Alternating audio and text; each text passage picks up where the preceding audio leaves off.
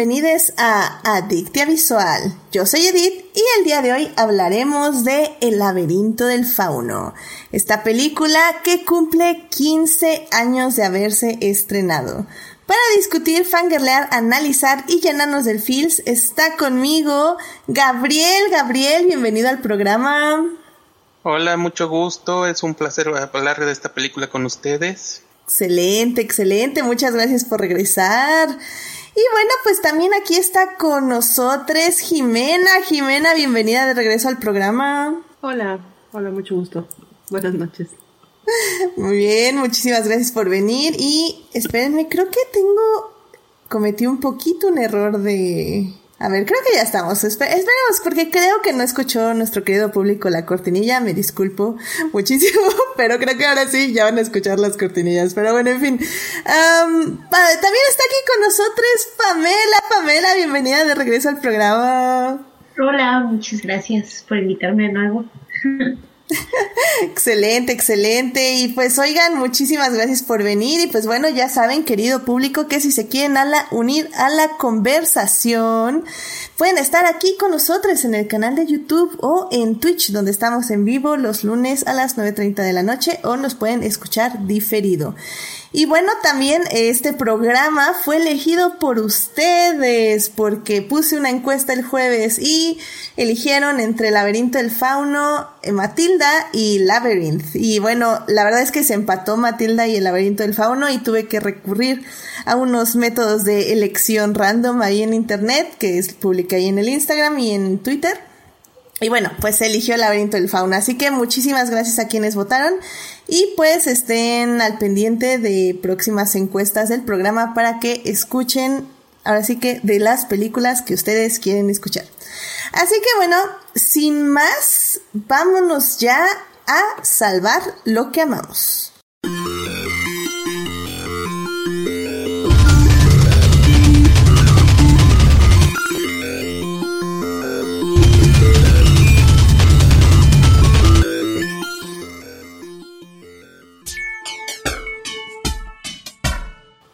Pues ya estamos aquí para salvar lo que amamos.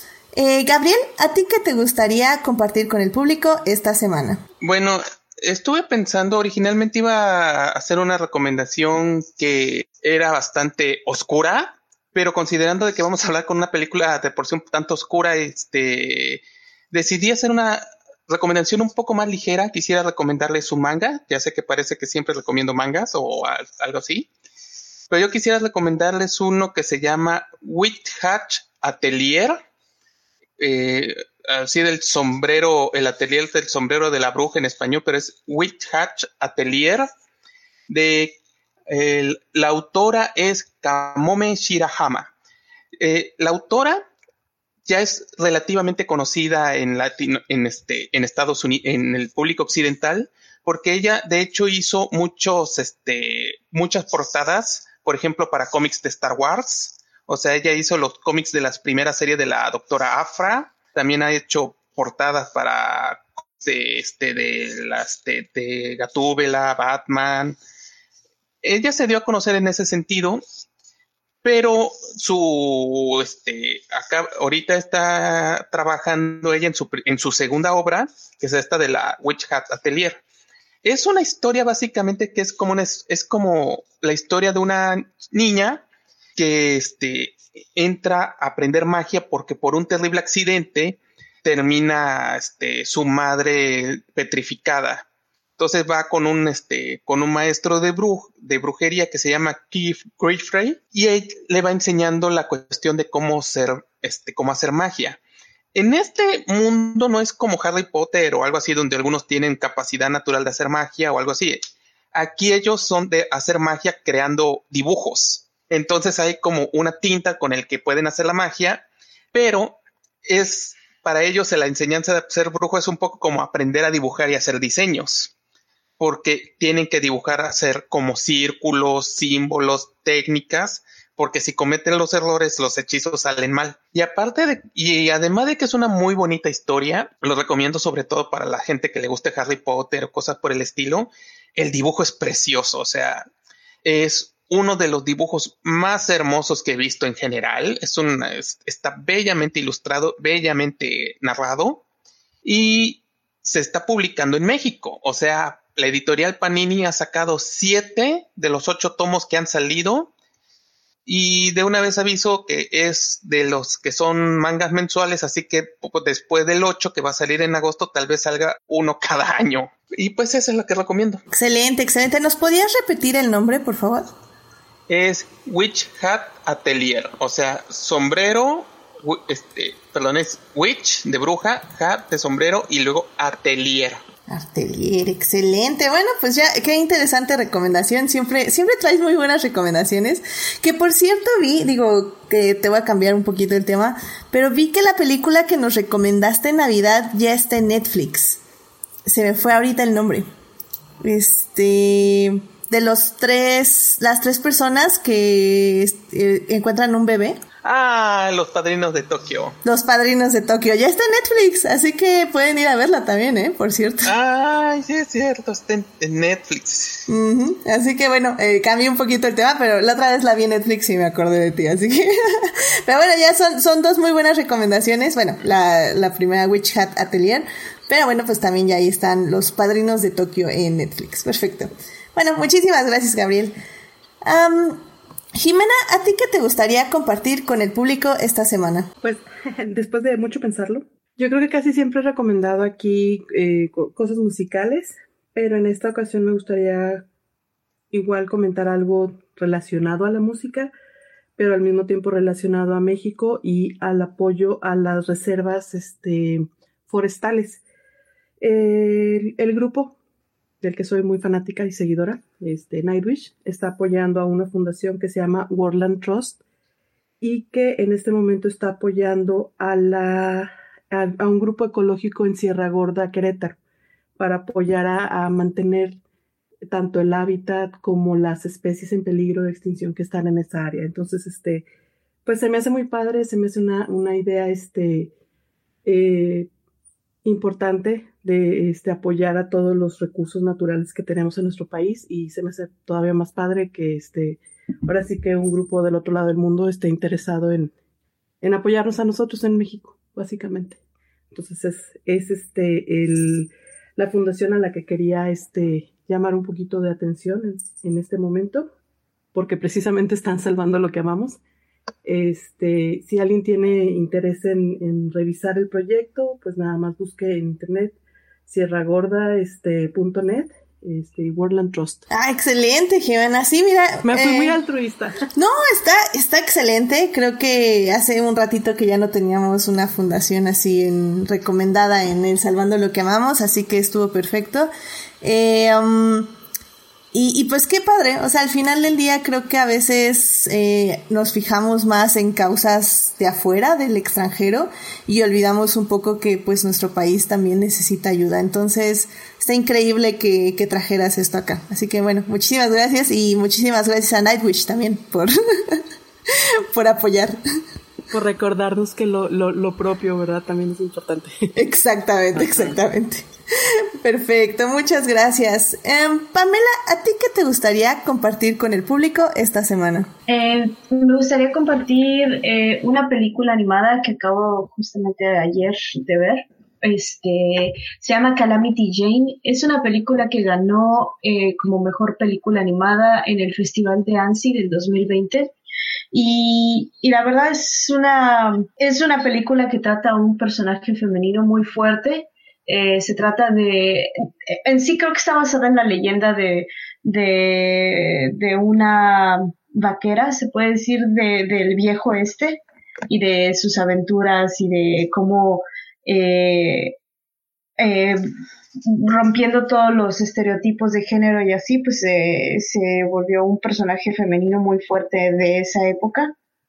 Y bueno, esta película se trata como de ella, pero de niña, y de cómo, eh, cómo empieza a romper esos estereotipos de que por ser mujer o por ser una niña no puede, por ejemplo, manejar un carruaje, porque pues todo se está desarrollando eh, en una comunidad que apenas se está buscando establecer en Estados Unidos y que pues van viajando en carretas. Entonces todo el tiempo pues le dicen, no, es que tú no puedes hacer esto, tú, tú no puedes manejar una carreta porque pues tú eres una niña, este, ¿qué te pasa? A ti solamente te toca, no sé, recolectar madera y cosas así. Y llega un punto en el que pues el papá se lastima y mientras el papá se lastima ella empieza como que a, a tener más esa libertad, empieza a aprender a montar, empieza a, lazar y poco a poco te va llevando pues a sus aventuras como para para poder defender también su, pues, o sea, lo que ella es y lo que ella siente que es y que nadie la puede limitar. Y es, es muy bonita la, la, forma en, visualmente, eh, en cuestión de animación, pues es una combinación de 2D con 3D.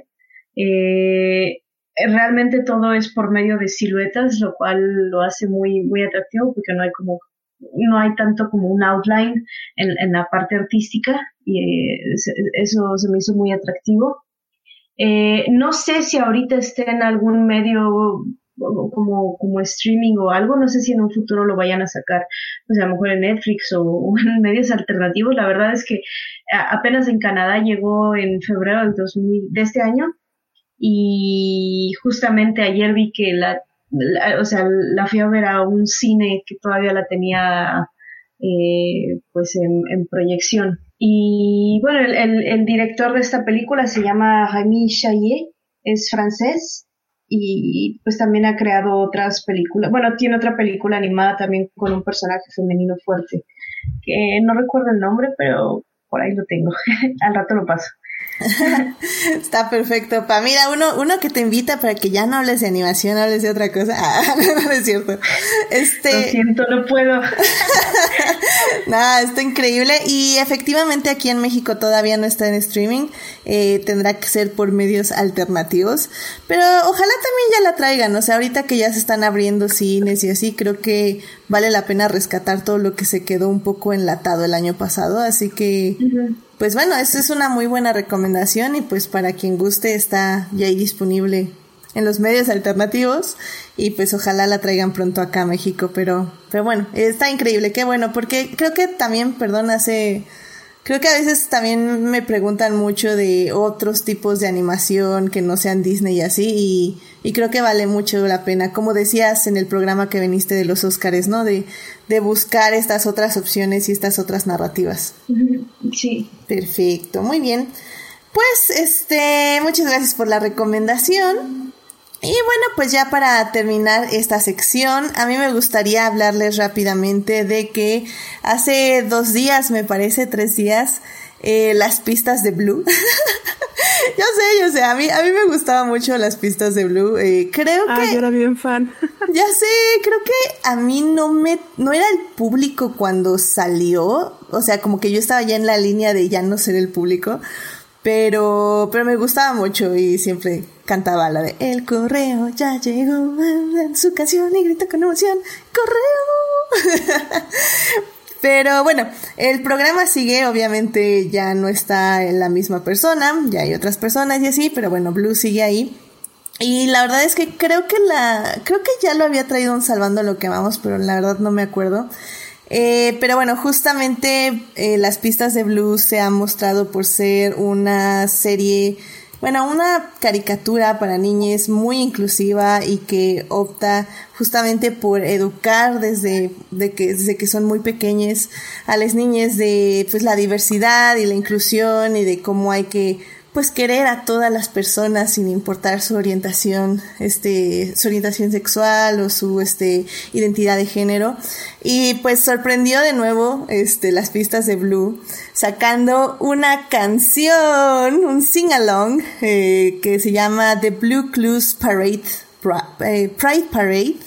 Y está bien padre, es para que aprendan a contar hasta 10 básicamente, pero pues van anunciando, básicamente es como uno, este, una familia, dos papás y su niña van en el, este, juntes, este, muy, muy felices y en el carro dos va una familia así, en el carro tres van personas así y así y, pues también eh, creo que lo que está muy padre es que hacen inclusividad este trans lo cual también creo que no se ve tanto, casi siempre vemos como, ah, este, derechos gays, derechos de las lesbianas y así, pero a veces se nos olvidan las personas trans y creo, bueno, se olvidan de las personas trans y creo que, que las pistas de Blue que les incluyan está increíble.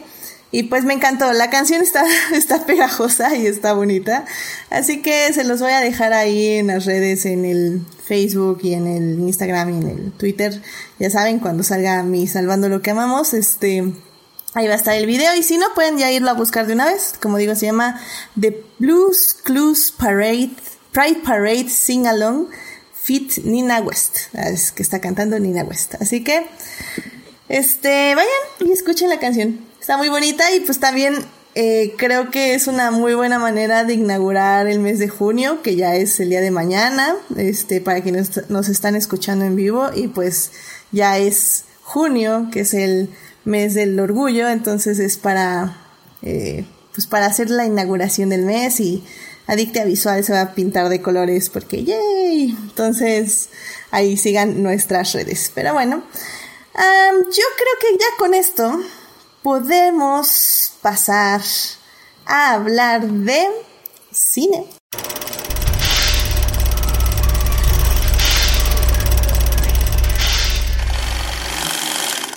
Muy bien, pues ya estamos aquí para hablar de cine y el día de hoy vamos a hablar del laberinto del fauno. Esta película se estrenó el 20 de octubre del 2006 aquí en México, unas semanas antes se estrenó en España, que fue básicamente la premier, premier, premier. La película está dirigida por Guillermo del Toro y pues bueno, fue una película, bueno, de hecho personalmente yo creo que es la mejor película de Guillermo del Toro.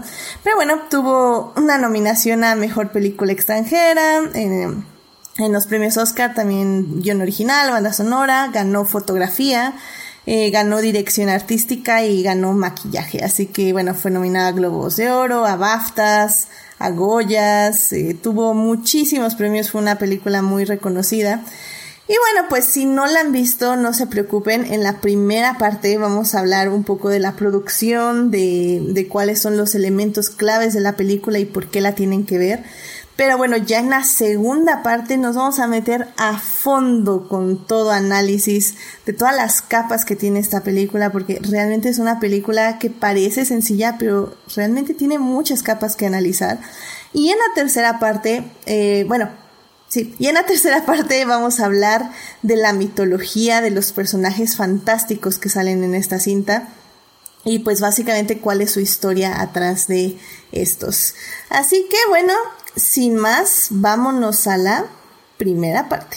It is not a donut hole, but a smaller donut with its own hole, and our donut Muy bien, pues ya estamos aquí en la primera parte para hablar más o menos de la producción de El laberinto del fauno, esta película que se estrenó hace 15 años, que está en su 15 aniversario. Y, y bueno, o sea, tengo que decir que efectivamente creo que la película ha envejecido muy muy bien. Yo recuerdo haberla visto en el cine ya en, en esa, en esa época yo ya este, elegíamos estas producciones y recuerdo que me sorprendió muchísimo, eh, sobre todo pues porque era una narrativa muy violenta, pero al mismo tiempo combinaba muy bien la fantasía y bueno, obviamente de eso vamos a hablar ya más en la segunda parte. Pero me gustaría, antes de eso, me gustaría justamente escuchar sus experiencias de, de les invitados aquí, de cómo, cómo vieron la película y cómo la absorbieron. Y pues también un poco hablemos de Guillermo del Toro y cómo le, lo conocíamos, ¿no? Este, Pamela, no sé si tú gustes contarnos un poco tu historia con, con el gran maestro Guillermo del Toro. Pues uh, no sé ni por dónde empezar. básicamente pues del toro lo que no lo que nos ha dejado mucho eh, yo creo que pues son sus enseñanzas en cuestión de la narrativa y de, de lo importante que para él es la narrativa audiovisual. Eh, lo ha llegado a establecer incluso como en sus eh, masterclasses que ha, que ha dado en muchos lugares donde él todo el tiempo no está pensando en una cosa en particular, sino que siempre está tratando de, siempre está eh, construyendo las cosas alrededor de mil preguntas y de, de, ok, o sea, no solamente voy a poner un monstruo porque solo amo los monstruos, sino que todo lo construye alrededor de un, bueno, a ver, ok, quiero, eh, que, ¿cuál va a ser el, el, el, el statement de, de, esta escena? ¿Qué es lo que queremos implantar aquí? Ok, si tienes un monstruo, pero, pero, pero basado en qué, qué es lo que tienes que poner aquí, por qué tendría que verse de esta manera y así, o sea, realmente creo que es una persona que, que siempre está analizando todo y, tratando de jugar un poco con la realidad y la fantasía que, bueno, creo que siempre imprime en sus, en sus, este, historias, tratando de, pues no sé, siempre dejar como algo abierto a que la persona interprete y diga, es realidad, pudo haber sido fantasía, cómo es que se mezcló esto aquí y siempre lleva de la mano, yo creo que a la audiencia, eh, pues eh, no sé, a, a través de, de, se podría decir como de dos historias contadas casi al mismo tiempo y que se relacionan una con la otra. no, no, no sé si estoy diciendo bien el punto, Sí, sí, sí, completamente de acuerdo. O sea, creo que... Creo que es eso, creo que la clave mucho de Guillermo del Toro es eso, combinar perfectamente la realidad con la fantasía. Y, y creo que de eso tú, Gabriel, este, eres muy fan y creo que conoces, conoces mucho, o al menos siempre que te invitamos creo que lo explicas muy bien. Así que, ¿cuál, cuál, ha sido tu experiencia con el señor Guillermo del Toro y su, su, este, entrelazado de la realidad con la fantasía? Bueno, eh, mi relación con Guillermo del Toro es de hecho medio, este, es una relación de amor-odio, así tal cual. Porque, mira, lo que con, con, Guillermo del Toro me pasa algo muy interesante. Es que, por ejemplo, cuando yo vi, cuando vi por primer, yo vi casi todas sus películas, con excepción de todo, de la serie, de sus episodios de La Hora Marcada, pero yo vi, por ejemplo, este, Cronos, y me gustó.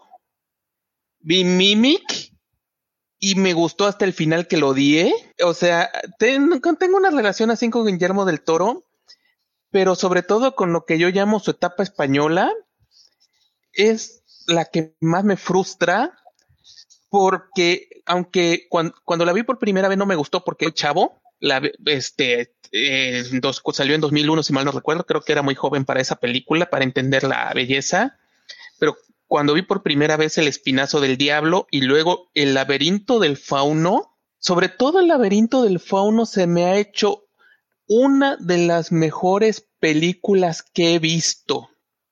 Es una de las mejores representaciones de cómo hacer un cuento de hadas, un cuento de hadas muy oscuro además, pero que no es un cuento de hadas cínico, porque a pesar de todo lo que ocurre en el laberinto del fauno, hay cierta dejo de esperanza, cierto dejo de posibilidades.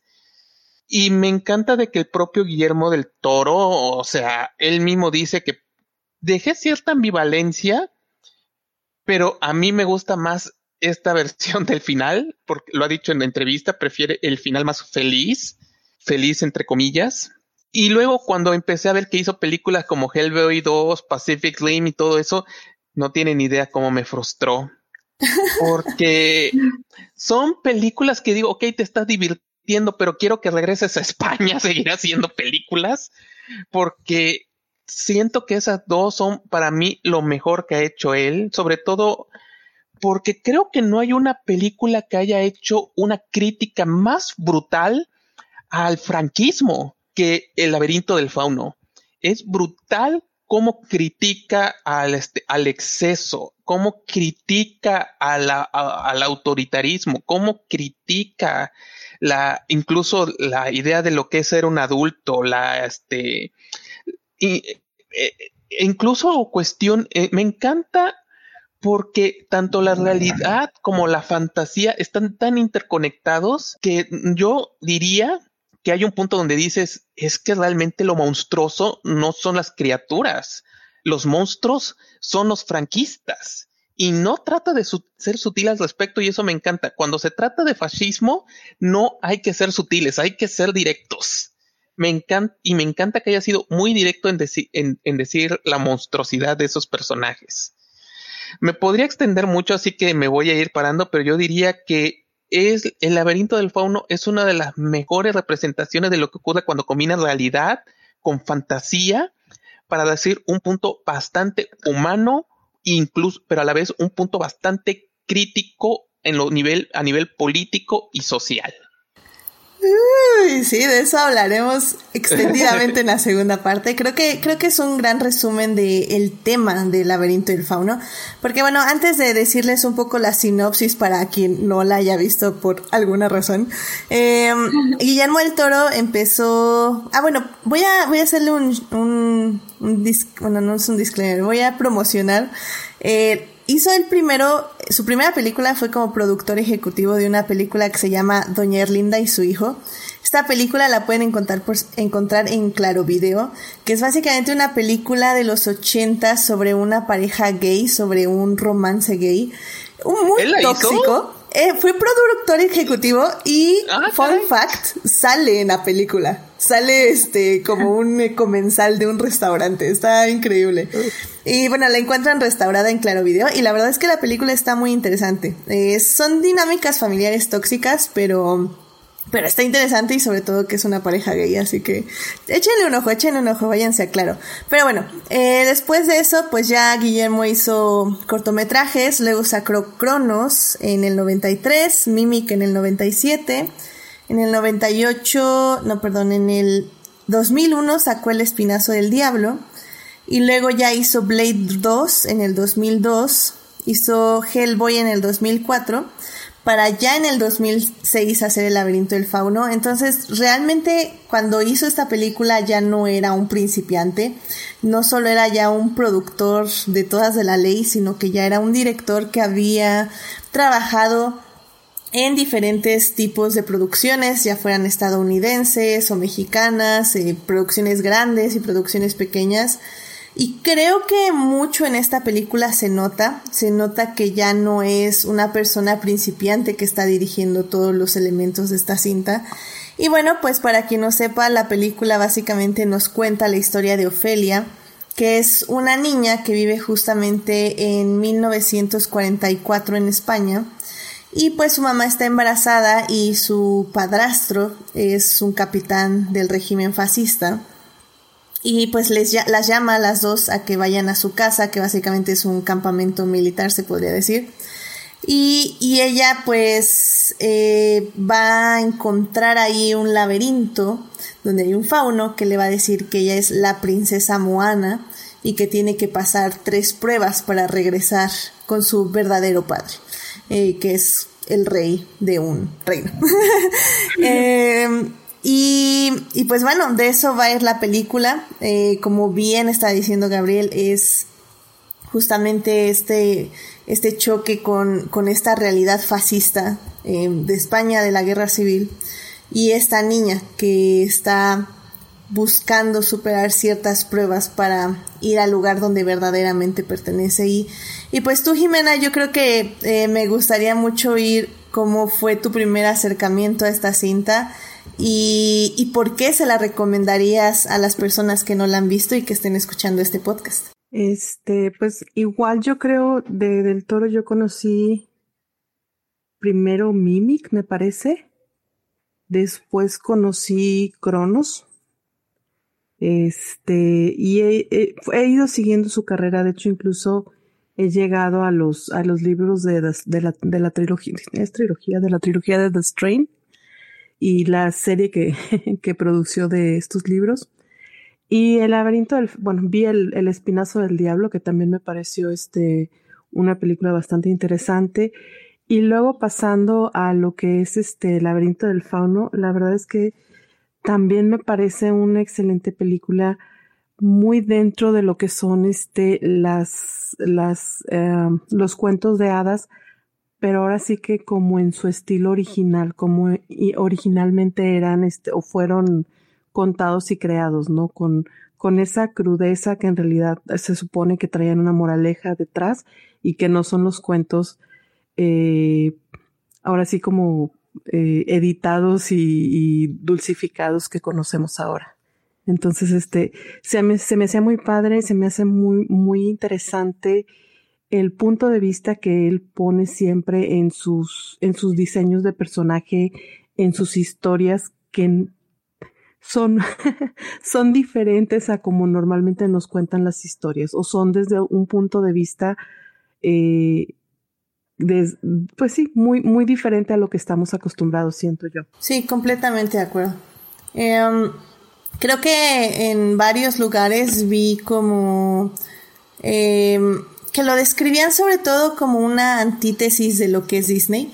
O sea que Disney tomó justamente los cuentos de los Grimm y, todo esto y los redujo a donde solo había, em, o sea, personajes que cometían un acto disruptor y básicamente eran castigados por eso durante toda la película, ¿no? Tenían que superar su error que habían cometido.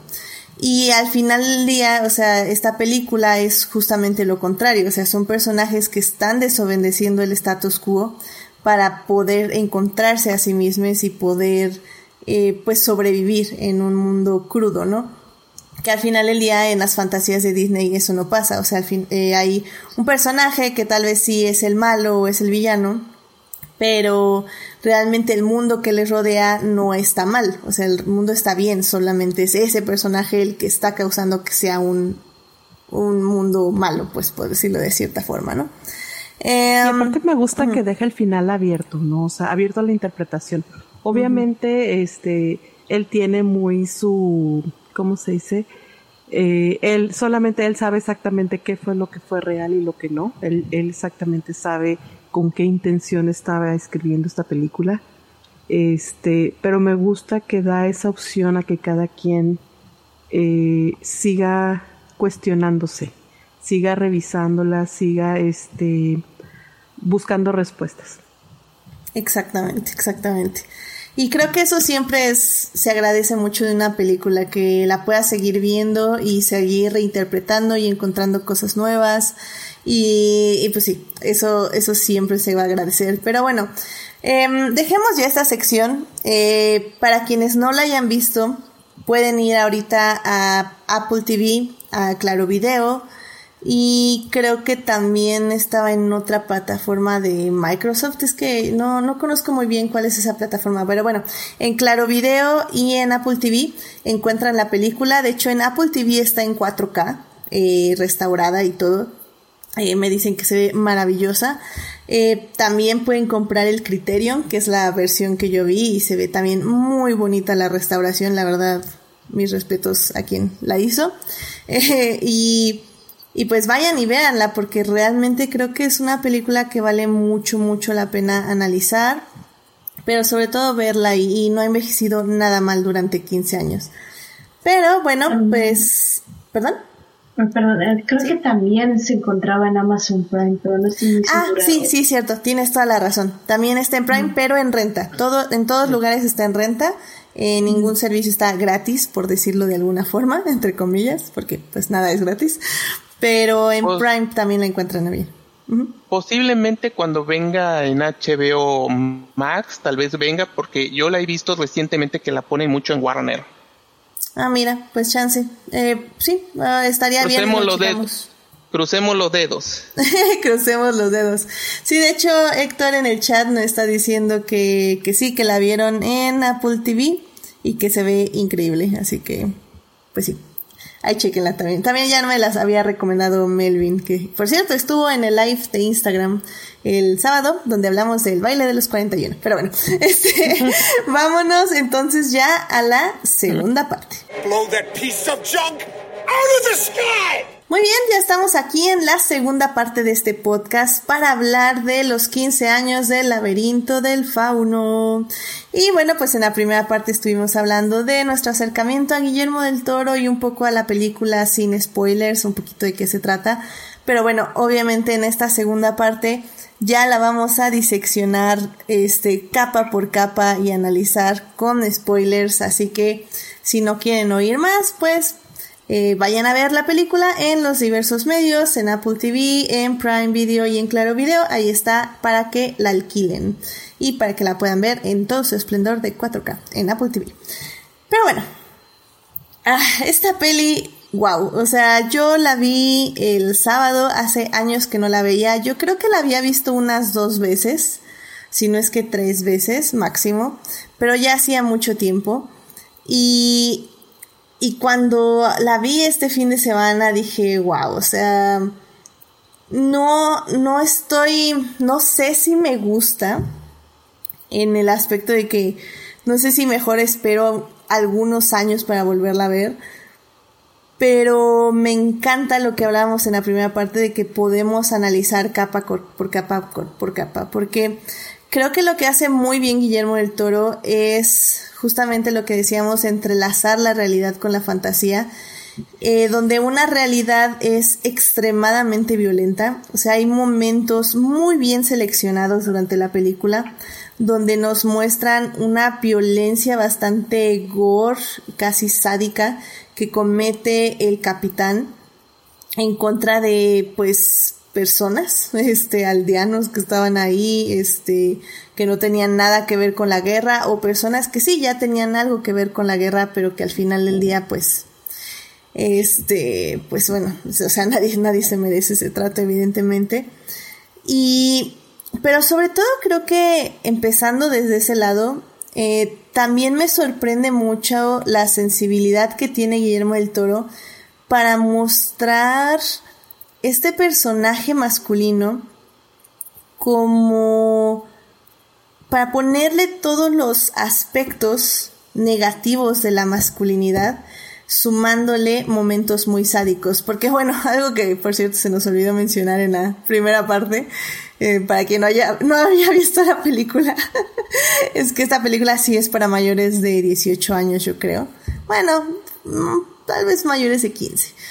Pero sí, no es una peli que puedan ver así con niñas al lado sí hay momentos bastante feos que, que hasta en este momento me tuve que tapar los ojos. Ay, yo igual cuando lo estaba viendo así llegué a un punto en que dije, oh, ¿qué está pasando? Y si era como de, no, no quiero ver eso. Ya sé, ya sé. Creo que la infame escena de la botella es terrible. Oh, la friega, es como se oye. O sea, ah, no, no, no. Pero creo que a mí donde me traumó más fue lo del labio, cuando le abre la, el labio. Era muy satisfactorio, pero, oh Dios, ah. mi, cachete, mi cachete. Ah. Fue un corte demasiado perfecto. Ya sé. Ya sé. Y bueno, pues, pues, Pam, este, no sé tú ¿Tú cómo ves a, los personajes? ¿Cómo ves el camino de Ofelia a través de toda esta violencia que nos retratan eh, de una España fascista en la guerra civil? Mm, en, cuestión, eh, siento que Ofelia vive, vive la violencia tanto en el mundo fantástico como en, como en la realidad. Este, y o sea, tú, dirías, bueno, a lo mejor como, como pues una niña va a utilizar la, la fantasía para tratar de escaparse, supongo que también por eso estaba tan metida en sus libros de fantasía y de hadas y de cuentos. Este, no sé si como una manera de, de tratar de no pensar, pues a lo mejor, o sea, le gustaban mucho, pero pues, o sea, como que trataba de no meterse tanto con lo que estaba sucediendo en su realidad, siento yo. Eh, pero cuando, cuando te ponen esos momentos en donde ella está pues en este mundo de fantasía, no siento que, que sea así como, como muy, muy mágico y maravilloso. O sea, digo, tienes la escena, e, esta escena tan fuerte donde está con el, con este monstruo donde, que, que tiene los ojos en las manos, eh, que, o sea, eh, eh, se, se, se, está, digo, perdón por los spoilers, pero se, Ahí es con spoilers esta sección, no te preocupes. con todo, con todo. O sea, por ejemplo, se, se ella agarra y pues empieza a consumir lo que pues justamente le dijeron, no, no lo hagas. Y, qué es lo que pasa, pues las hadas terminan pagando las consecuencias, ¿no? Y ves como, como este monstruo agarra y les arranca la cabeza, se las va comiendo así y ella va viendo pues la, sangre y lo que está sucediendo.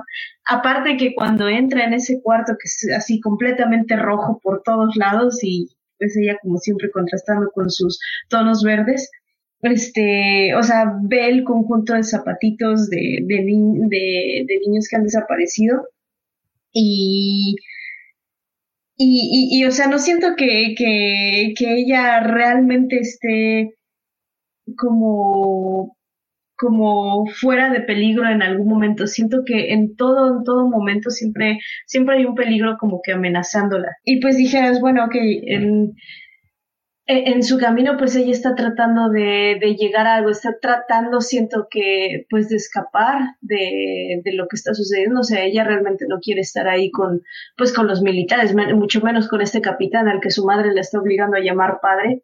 Eh, que, que, pues para ella eh, desde un principio establece y dice, no, el capitán no es mi padre, mi padre era un sastre. Y, y lo repite una y otra y otra vez, o sea, como para de no, esta, esto no, no es para mí, yo no sé qué estamos haciendo aquí casi casi. Eh, el que le pide a su madre que, que por favor se vayan y pues su madre, o sea, diciéndole, no, no, no, el capitán ha hecho muchas cosas por nosotros, nos tenemos que quedar aquí. y pues no sé, en, en, su, en su, siento que ella está tratando de, de escapar de todo eso, pues incluso pues a través de esta fantasía, pero pues tampoco es como que le traiga algo muy o, que sea algo muy bonito para ella, porque si ella comete un error, eh, el, el, mismo fauno la, la, la, regaña, le dice, no, pues o sea, cometiste este error, no puedes, eh, ella ya no tienes más oportunidad y como que siento que en todo ese momento ella se, se está como que de repente siento que se está como cerrando puertas y se em, empiezas a sentir como cierta sofocación cuando vas viendo su, su viaje donde dice, bueno, pues hacia, hacia dónde voy, hacia dónde me escapo, cómo, cómo puedo hacer para salir de esta realidad que me, que me está, que me está rodeando. Sobre todo ya después cuando pues pasa lo de la mamá y de que pues no, o sea, su, su madre muere y pues pues se queda así solamente con el hermanito y dice, ¿y ahora para dónde me voy? Como fantasía para escapar de la realidad, la verdad es un poco cuestionable. O sea, si vas a fantasear para escapar con la, de la realidad tan terrible que estás viviendo, uno esperaría que buscara una fantasía un poco más positiva. Sí, sí, completamente de acuerdo. Diría, yo diría que mucho de la fantasía que refleja la película y la fantasía es una fantasía muy influenciada precisamente en la época, o sea, no solamente por el tipo de fantasía, digo, por el tipo de cuento de hadas, que es este cuento de hadas como se contaban antes en Europa, antes de que el, tío Disney predominara el, este, las artes, sino que estamos hablando precisamente de un periodo muy específico, que es la España con Franco victorioso, donde todo donde realmente se siente mucho de ese elemento este, oscuro, cruel, terrible y sin piedad. Es por eso que yo siento que mucho de esa fantasía se refleja en la película. Y es por eso en ese sentido que realmente no vamos a encontrar esos de... No va a ser tan evidente esa, esa, los aspectos más positivos hasta la caída de la figura del, de la figura del, del franquismo hasta el mero final. Entonces, por eso cada uno de los personajes y cada uno de los monstruos representa un aspecto terrible del, de la España, de la España de Franco. O sea, no solo es la figura del, ¿cómo se llama? No solamente está la figura del, este, del, del Vidal, ¿se llama? Vidal, ajá. no solo del, del capitán Vidal, que representa que es la personificación del franquismo en carne y hueso. También tenemos al sapo que devora todo lo, el sapo que devora los nutrientes y va destruyendo el árbol. Tenemos la figura del hombre pálido, que es la figura del ese, que de hecho el, hombre pálido es una representación muy densa de muchos aspectos, pero yo creo que eso lo podemos mencionar en la tercera parte. Entonces, este, yo por eso siento que es como que es un, esta película en específico tenía que ser tan oscura y tenía que ser tan cruel y que la propia, el propio personaje, se me olvidó el nombre, me siento horrible, este, eh, ella no podía imaginar un cuento, los, ajá, ella no podía imaginar un mundo tan bonito porque ella no vivía en un mundo tan bonito, vivía en un momento muy triste y muy cruel es por eso que yo siento que es perfecto precisamente. yo siento, aunque suene muy feo, ah, que, que las épocas, yo siento que las épocas donde ha triunfado el fascismo son momentos perfectos para contar cuentos de cuentos de terror o cuentos este, con tonos muy oscuros, porque básicamente son momentos donde realmente se representa lo más oscuro de la, de la sociedad y de las personas. Y en este caso, qué mejor manera de mostrarlo a través de la, de la historia de una niña. No, y totalmente de acuerdo. De hecho, mi comentario fue más que nada al, a la idea de que la niña está imaginando cosas, vamos. Este, como que si vas a imaginar cosas para escapar de lo feo, tratas de buscar algo más bonito, ¿no?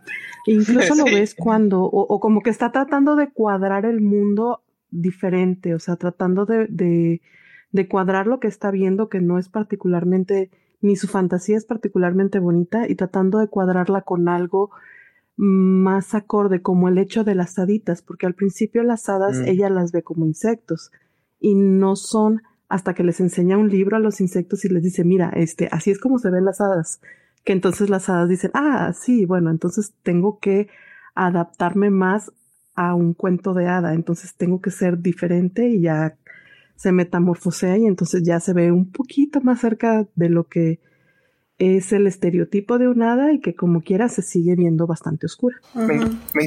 quiero señalar que me encantó el diseño de esas hadas, esa combinación entre el, el hada tradicional, pero con aspectos ciertamente insectoides una vez que la ves de cerca.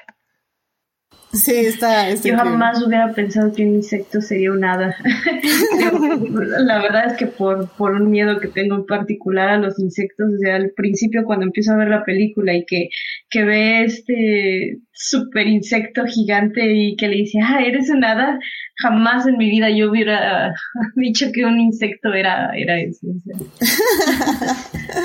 ah, mira, pues. Pero, pues sí, supongo que en su realidad para ella no, no sé, no, sigo, para mí es como sin entender de cómo, cómo es que ella pudo darle esa interpretación a esos insectos gigantes.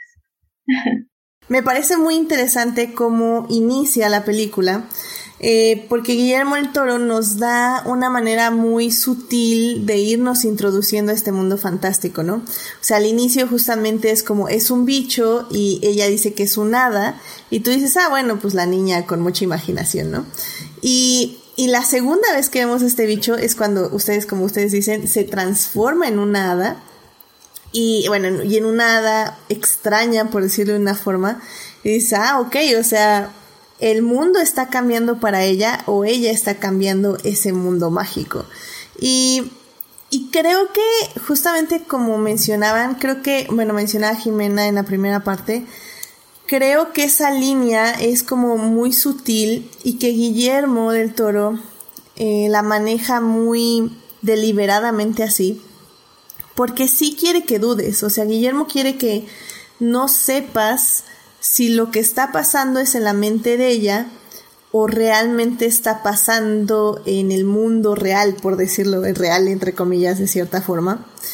Y creo que hay muchos momentos que te, te inclinan de uno u otro lado de la balanza, ¿no?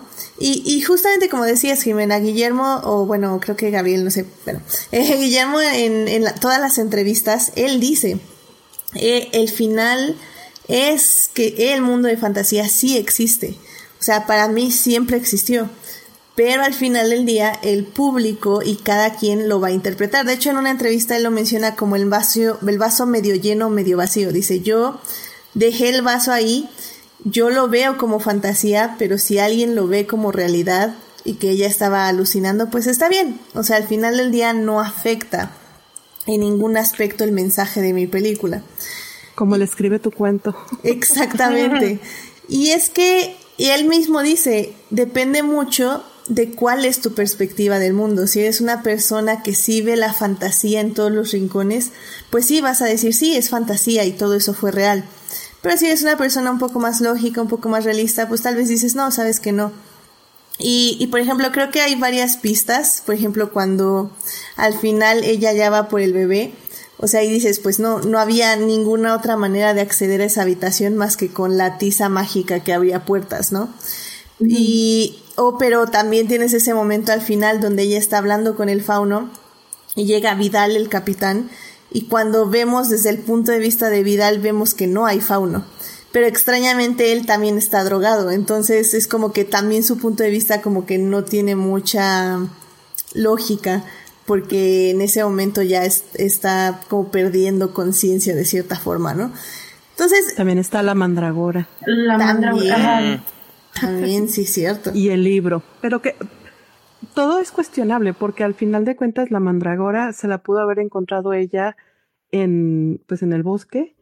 Este, la, el libro, el libro que le da el fauno también pues pudo haber sido uno de sus libros y ella sola en su imaginación, este, lo ve cambiando, lo ve este vacío, lo ve indicándole historias, este, pero sí, la, yo creo la más fuerte es la de la tiza mágica. Esa sí no hay, no hay muchas opciones para, para buscarle otra, otra posibilidad.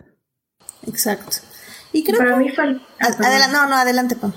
Eh, para mí el caso fue de, eh, el de la mandrágora, porque justamente cuando, pues, eh, digamos, hace este encantamiento es cuando la mamá se empieza a mejorar y nadie se explica cómo es que, cómo es que va mejor.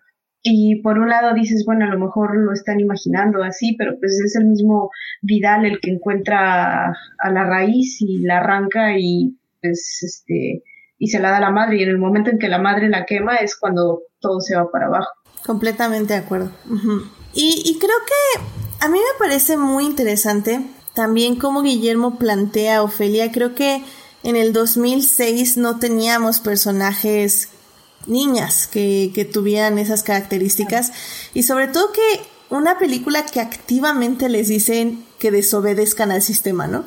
O sea, creo que Ofelia durante toda la cinta y, y muchos personajes durante toda la cinta eh, dicen, o sea, hay que, este capitán no tiene la razón, hay que luchar activamente en contra de él.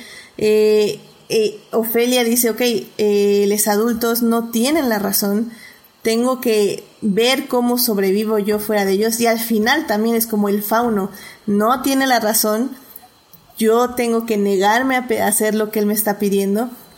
Y, a mí me llamó muchísimo la atención eh, una frase que dice Guillermo del Toro en una de las entrevistas que dice que la desobediencia es un deber y me pareció una frase increíble y creo que pone mucho en contexto lo que menciona en la película y más bien también el tema de la película y hacia dónde va dirigida.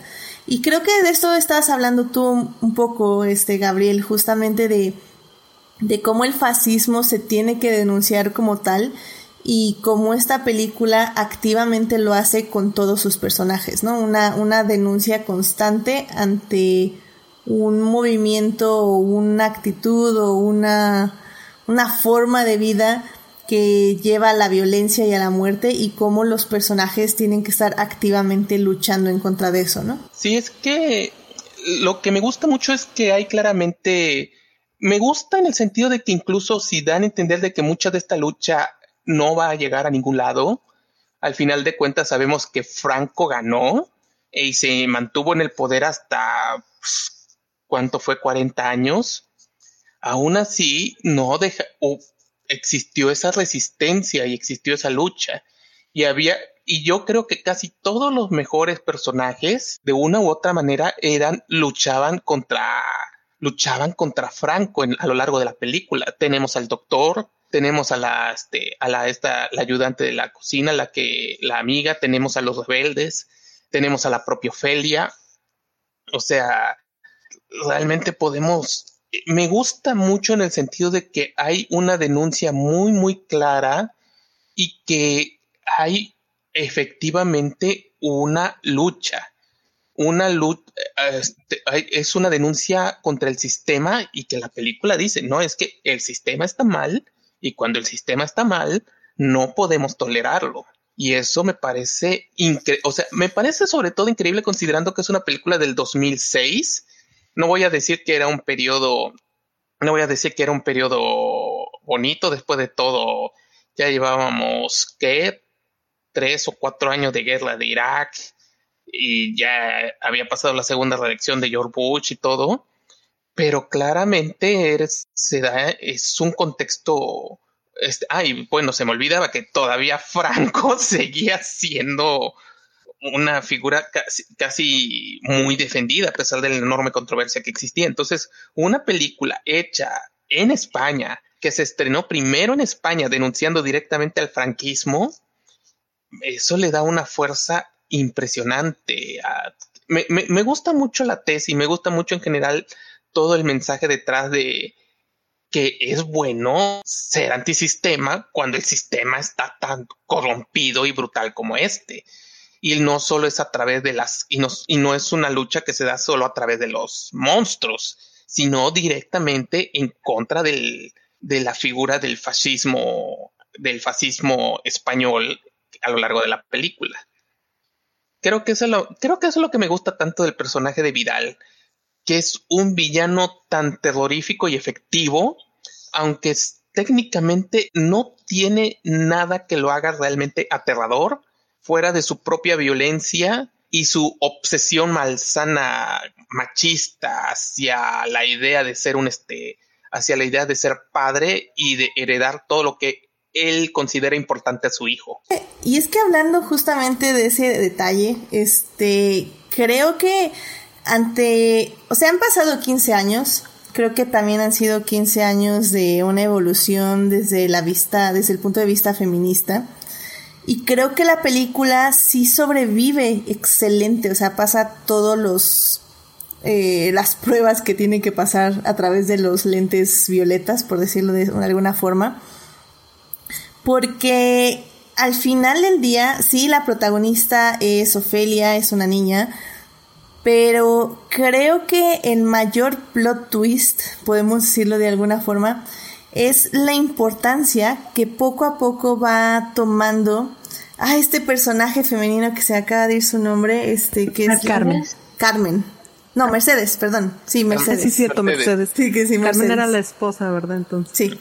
Ajá. Carmen Vidal. Sí, Mercedes, que, que es un personaje que está ahí, ¿no? Que está escondido eh, por decirlo de una forma, como ella misma lo dice al final, ¿no? Yo estaba aquí, era invisible y tú no me veías. Y creo que la película empieza así, es un mm. personaje invisible que sí ayuda a Ofelia, sí ayuda a Carmen, a la mamá de Ofelia, pero que al inicio nada más como que notamos algo raro de ella, que, que está como muy atenta, que está viendo muy cuidadosamente los mapas, que está oyendo cuidadosamente todo lo que dicen. Y creo que el peso que toma al final de, la narrativa, al final de la historia, en esa última toma donde básicamente ella es la que liderea la, a la rebelión, a, a estas personas que están luchando. Y la única que daña a Vidal. Y la única que daña a Vidal también. Y, y que también lo dice ella, ¿no? O sea, yo la única razón por la que te pude hacer esto es porque tú piensas que no te puedo hacer nada. Y, y Vidal también ese es su pecado, que al final del día su sexismo y su misoginia no lo dejan ver que ella es realmente un peligro para, para él. Y no sé, o sea, eso me pareció como súper bonito y, y, pues muy hermoso que sí, que Guillermo del Toro sea un poco de, uno de los pocos directores que, que entiende cómo dar un protagonismo femenino es realmente empoderando a, a las a, los personajes, ¿no? No nada más dándoles una pistola y balacena, no, no, no, o sea, es, es alguien que está siendo líder y que está aparte siendo, o sea, tiene todas las cualidades, es líder, es maternal con Ofelia, es protectora con, eh, con su gente, y, pero también es letal cuando tiene que serlo. O sea, es, un personaje que me sorprendió mucho y que yo no recordaba personalmente. Si no, no sé ustedes qué, eh, no sé tú Jimena si, si recordabas como estos detalles de la película o qué más te sorprendió ahora que la volviste a ver. La verdad es que la película en sí la tengo muy presente porque la veo relativamente seguido. Digo, no te puedo decir que una vez cada mes o una vez al año, porque no, ¿verdad? Pero sí la veo relativamente seguido y me gusta mucho. Este, entonces, de las cosas nuevas que, que he visto o que vi ahora que la, que la volví a ver este recientemente, este, algo que pues obviamente sí también ya había notado, pero como que se hizo más este evidente en esta ocasión es lo oscura que es este la, la fotografía. O sea, para transmitirte, para realmente transportarte a, la situación, ¿no? Porque yo creo que ya en la era de la tecnología del 4K y todo eso, estamos acostumbrados a, a películas con, con muy iluminadas, muy brillosas, muy brillantes más bien, este, mm, y esta en todo momento, aunque sea de día, siempre se siente como un día nublado, como un día oscuro. Entonces, ¿por qué? Porque es el sentimiento que, que te transmite. Este, de los pequeños detalles, de verdad, de hecho, mm, digo, la estaba viendo con, con Héctor y, por ejemplo, le decía, ¿te fijaste en esto? Y él así como que, ay, no me había fijado. Y yo así como que, se lo acabas de notar y pues, pues no, es que desde las primeras veces que la vi me acuerdo mucho que notaba esos detalles, este, como el, el cambio del fauno en el momento que, que va esta Ofelia avanzando en, en su, vamos a decir, en su misión. Este, en la forma que al principio parece y que, que, le dice, este, eh, vienes este, de un reino sub, sub, ¿cómo se dice? Subterráneo, yo así como que, mmm, el inframundo. O, o, de qué reino estamos hablando en el subterráneo. Este, porque, porque el señor Fauno, disculpe que se lo diga, pero usted no se ve particularmente, este, ¿cómo se dice?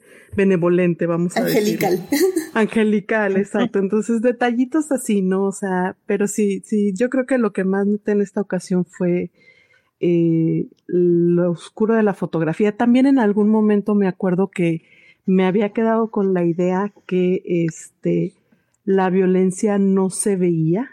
O sea, por ejemplo, en, el, en la escena de la botella, yo en alguna ocasión me había quedado con la idea que tú la veías eh, desde un ángulo de la cámara en donde no veías los golpes, pero la siguiente vez que la vi para tratar de revisar a ver si era cierto, me di cuenta que no, si ves absolutamente todos los golpes.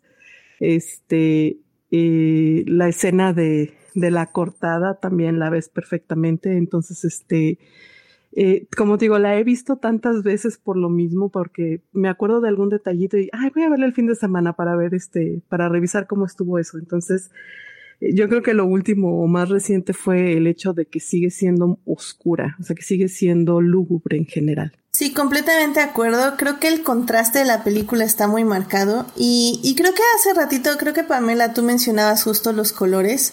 Y, y, todos los colores tienen un propósito, lo cual también me parece una gran dirección, no sé, una gran decisión de dirección. Porque si se fijan, eh, el reino de fantasía siempre va a ir hacia los amarillos o hacia los cálidos, lo cual nos da esa sensación de que es el mundo donde va a ser acogida y que va a ser, va a sentirse segura, pero como ya sabemos, pues evidentemente no es el caso. Eh, los azules son justamente eh, los momentos de la realidad, que la realidad más violenta se podría decir de cierta forma.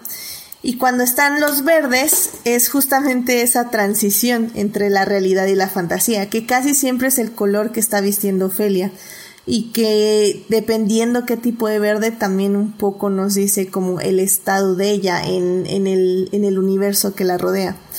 Entonces sí, en ese aspecto la fotografía es, es muy interesante y creo que siempre nos está remarcando que al final del día es un mundo muy contrastado, no solo en el aspecto de luminosidad, sino también de moralidad. Y porque al final del día creo que esto es una película de fantasía y las películas de fantasía siempre tienen morales muy claras. O sea, hay buenos, hay personas buenas y hay personas malas. Y ya.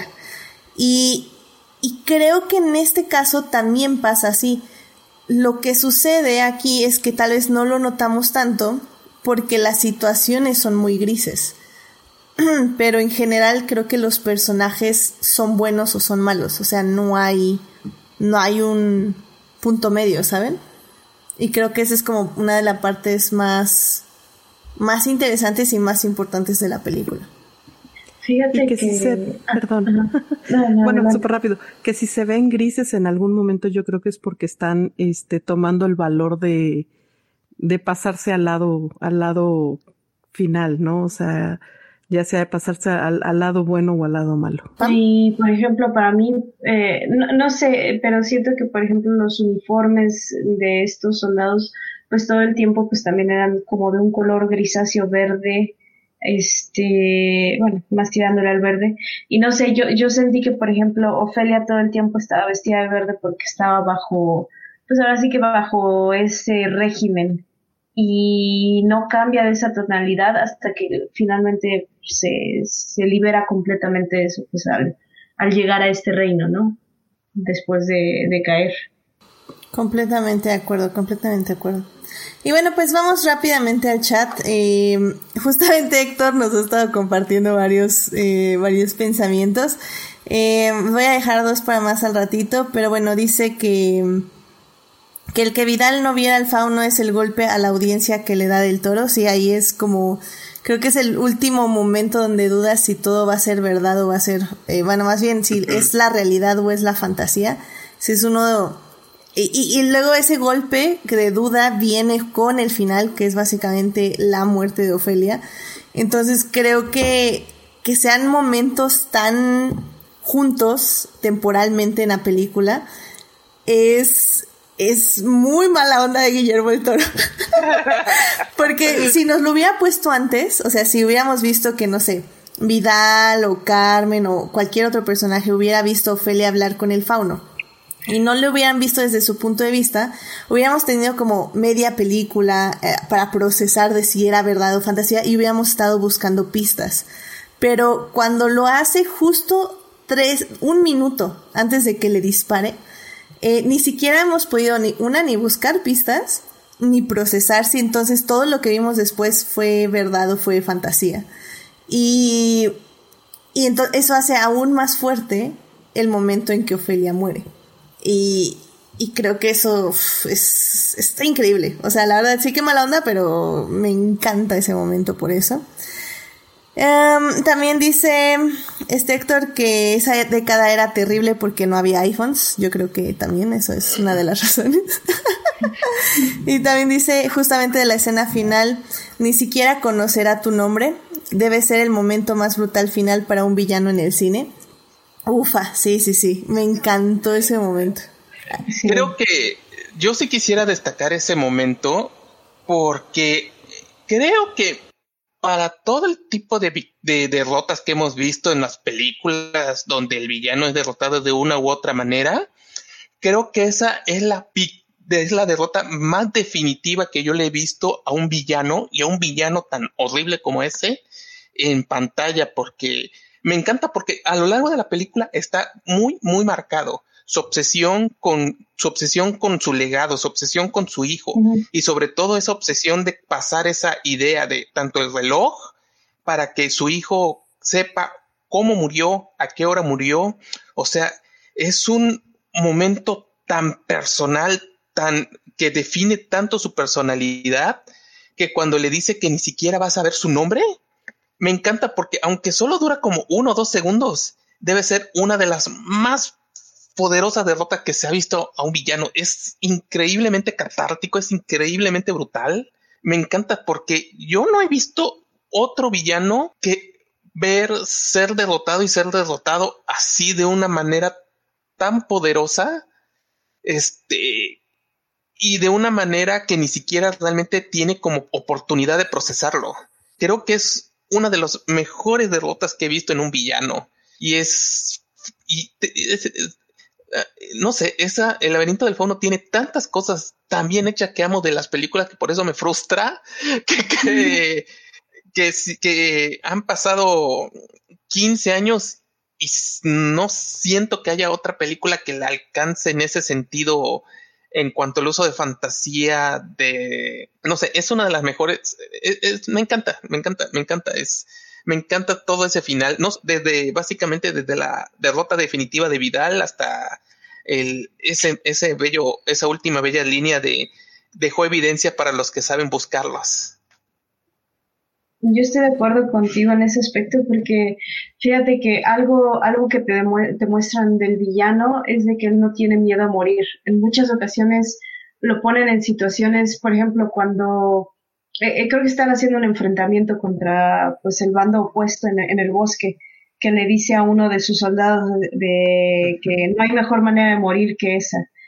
Y como que siento que en cierta manera él está buscando morir, o sea que realmente ese no es, no es su punto, pues su punto débil o, lo, o a lo que le teme, sino a lo que le teme es, digamos, ser olvidado y a no poder pasar ese legado. Y, y tienes la escena en donde se está afeitando y donde se ve a sí mismo cortándose el cuello, o sea, degollándose.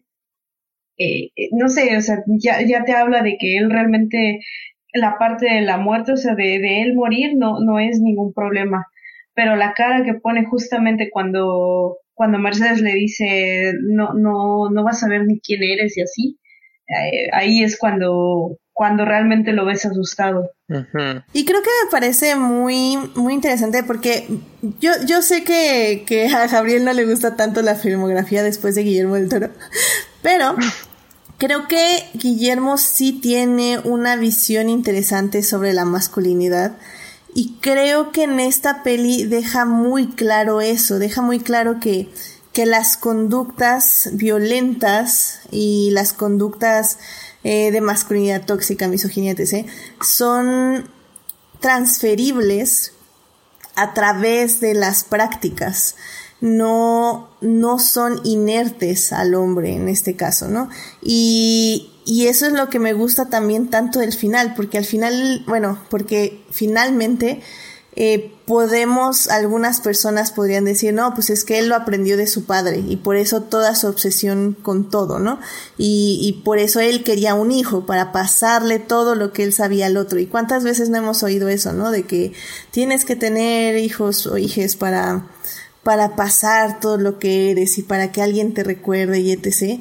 Y, y si bien tiene algo de cierto, eso también es algo que puede resultar muy dañino para, para esos mismos, para esos mismos hijos, ¿no? Porque tienen que aprender las conductas del padre en este caso para poder seguirlas perpetuando. Y eso es algo que efectivamente pues no queremos, no queremos que se perpetúe esa, esa, eh, pues, lo que es él, el, el capitán Vidal.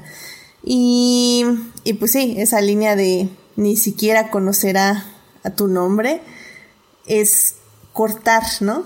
Cortar el hilo, cortar el, si quieren decirle hasta el pacto patriarcal. y, es la señal más grande de su derrota. Exactamente, exactamente. Está increíble. Ah, y bueno, pues Héctor dice que, y sí que eso es por lo que resulta tan efectivo el cuestionar la realidad tan cerca del final, porque como han dicho, hay muchas más pruebas de que sí pasó. Bueno, sí, esto ya, ya hablando más de, del final, fin, digo, de lo que mencionaba de, de cuando le dispara a Ofelia y no ve el favor. Em, bueno, pues eh, no sé si quieran mencionar una última cosa aquí de la de la película. Obviamente podemos seguir mencionando algo en la tercera parte, pero pues ya para cerrar un poco lo de la trama y ya irnos a concentrar a los personajes mitológicos, este, ¿gustan mencionar algo más, algo que se que quieran decir? Yo pues solo sí, quiero... se me hace muy cuestionable, este, las pruebas que puso el fauno. Porque, ¿qué, ¿qué, tal si no era la princesa? ¿Qué tal? Vamos a suponer que no era la princesa y que no iba a estar acompañada este, de esa, ¿cómo se dice? De esa posibilidad de triunfar.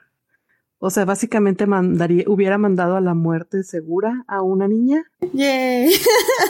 Eh, eh, no sé, eh, porque cuando el fauno le, le pone, bueno, le da el libro, le dice es que aquí vas a ver el futuro.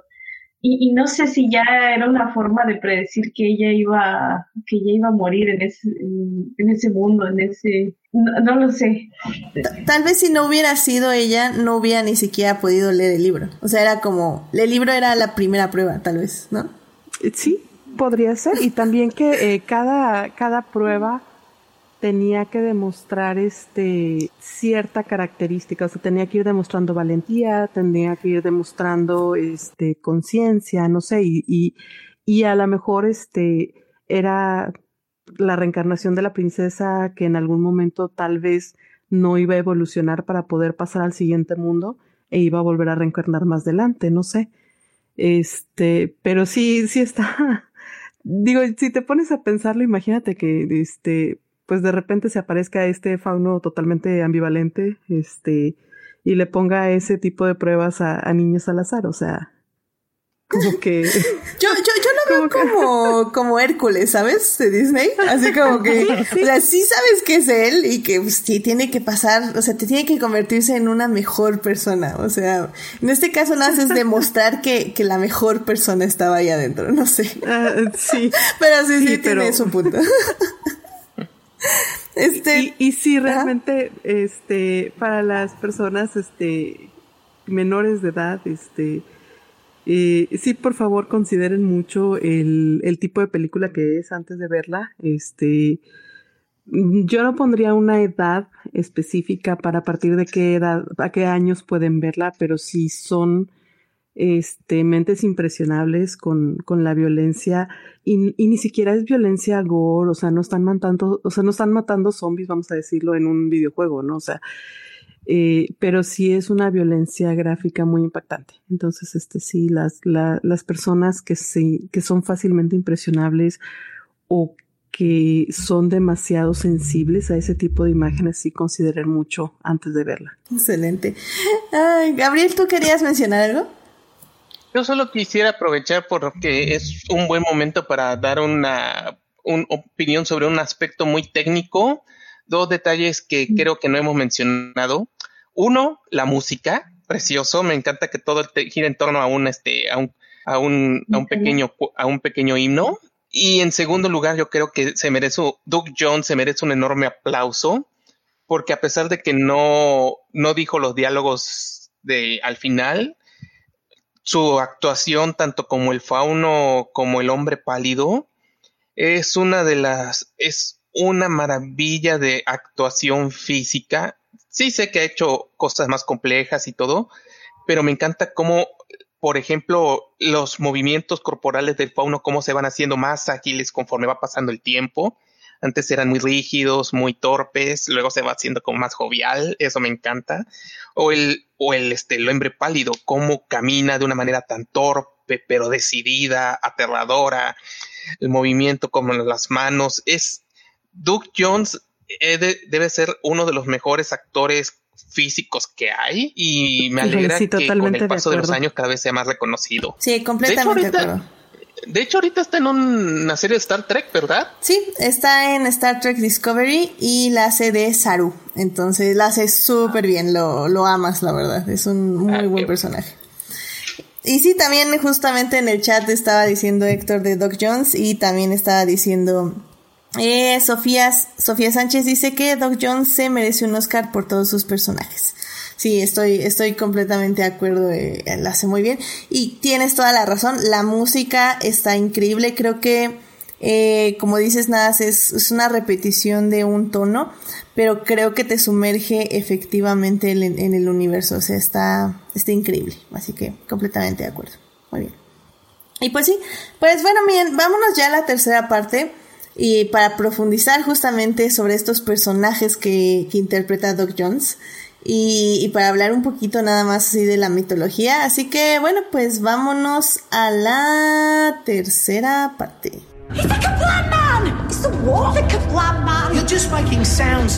Muy bien, ya estamos aquí en la tercera parte eh, para hablar de El laberinto del fauno que cumple 15 años. En la primera parte hablamos de la producción y básicamente de Guillermo del Toro. En la segunda parte hablamos ya de la realidad y la fantasía en la película, ya la trama con spoilers. Y en esta tercera parte vamos a hablar de la mitología. Y es que justamente eh, les quería decir, ah, bueno, perdón, es que justamente en el chat está diciendo Héctor que a Doc Jones lo vimos sin disfraz en Star Trek Discovery y si es cierto hubo, hubo un episodio en Star Trek Discovery donde intercambian como de razas los cuerpos. Y Doc Jones, bueno, más bien Saru, el personaje de Doc Jones, lo vemos como humano. Entonces vemos al actor en sí, lo cual fue increíble. Pero bueno, justamente eh, una de las razones por las que mencionamos a Doc Jones es porque vamos a hablar de sus personajes, tanto del fauno como del hombre pálido. Pero antes de eso me gustaría mencionar que justamente estaba viendo un análisis de una chava, ahorita les sigo su canal de YouTube, que me estaba gustando mucho porque ella estaba analizando la película justamente desde el lado mitológico. Y, y, hay una razón que justamente cuando lo mencionaste, Jimena, me, me acordé, pero bueno, no, no quería desviar el tema. Eh, bueno, a ver, la, la, chica es Julia Pons, eh, su, su video en YouTube se llama Simbolismo oculto en el laberinto del fauno, uno de tres.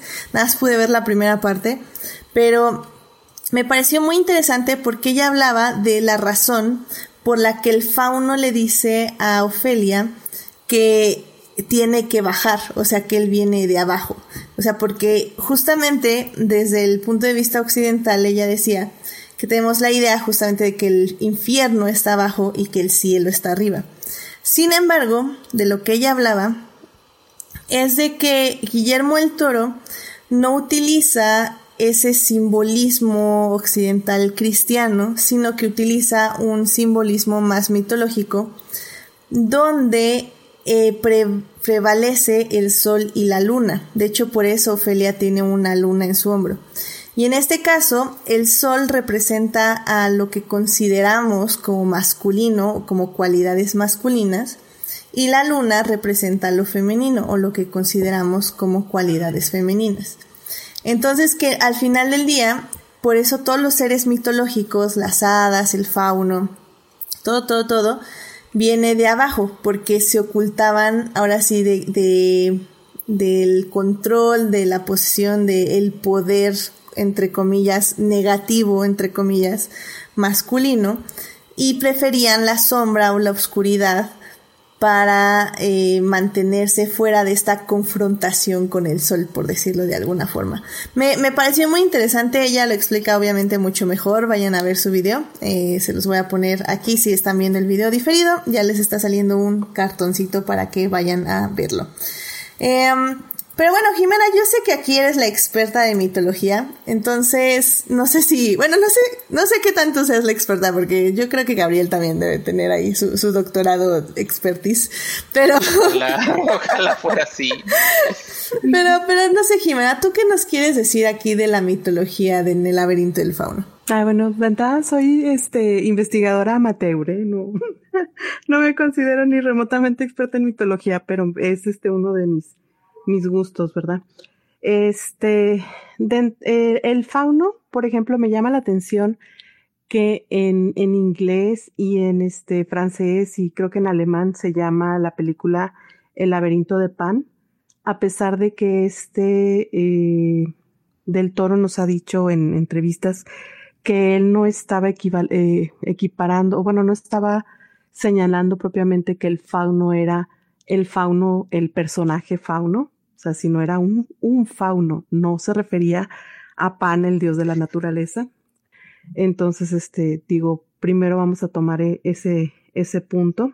Y entonces ya me voy a lo que son los faunos, que son esos personajes este, mitológicos, mitad, este, mitad cabra, o sea, lo que son este, de la cintura hacia abajo, y la parte superior es de, eh, humano. Este, y en la mitología son curiosos porque no son particularmente este, seres mm, buenos o seres malos, o sea, son específicamente eh, espíritus de la naturaleza. Entonces, este, eso es algo que, que se me hace muy padre. Este, y pues están, eh, son hermanos de las ninfas de las montañas, por ejemplo. Entonces, ese es uno de los personajes.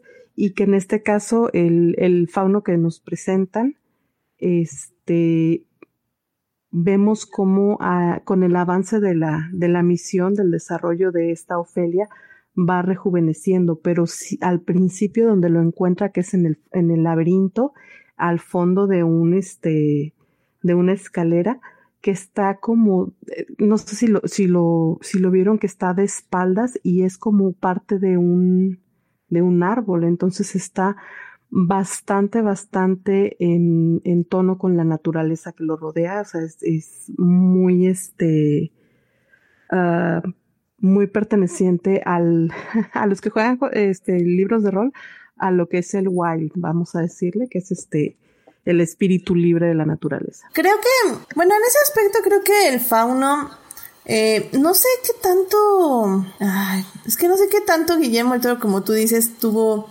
tuvo como esa mm, interpretación, pero, pero creo que, que tiene mucho, mucho que ver en sí, eh, cómo quería justamente como decíamos, relacionar con la naturaleza y hacer un contraste con la violencia y todo lo que se muestra en la película. Y digo, también me parece interesante, por ejemplo, Héctor decía hace ratito que... Mm, dice, por cierto, imagino que el nombre de Ofelia es una referencia a Hamlet. Ofelia inicia su misa y va cambiando mientras pierde la cordura. También puede ser ahí una referencia que buscó Guillermo del Toro. O sea, creo que en ese aspecto Mm, hay muchos momentos interesantes donde él mete eh, referencias ya sea fílmicas o mitológicas para ir avanzando la trama y para que sus personajes vayan adquiriendo cierto tipo de desarrollo de personaje, ¿no? Y bueno, como bien estaba diciendo Pamela hace ratito, y no sé si quieras ampliarlo un poco más, Pam, pero tenemos este momento con el hombre pálido, ¿no? Y que hay muchísimas referencias, pues no solo a pinturas, creo que hasta Héctor estaba diciendo en el chat que, que tenías como tal vez hasta esta referencia como religiosa donde la religión come niños, está la referencia al holocausto con los zapatitos. No sé tú qué más viste ahí en ese momento, Pam. Bueno, sí, eh, por ejemplo, en el caso del hombre pálido, si tienes, eh, si ves que, que o sea, muchas de las imágenes que se reflejan en ese cuarto es en contra de, niños, o sea, que se los come. Y no sé, pensando un poquito en, en cuestión religiosa, uh, pues tienes como la muerte de los primogénitos, ¿no? En, pues ahora sí que, eh, que supongo que es como lo más doloroso que puede tener, eh, eh, por ejemplo, este, pues, o sea, en, en, esas épocas, en ese tiempo, pues la muerte de un, digo, en cualquier momento la muerte de un hijo es muy dolorosa, pero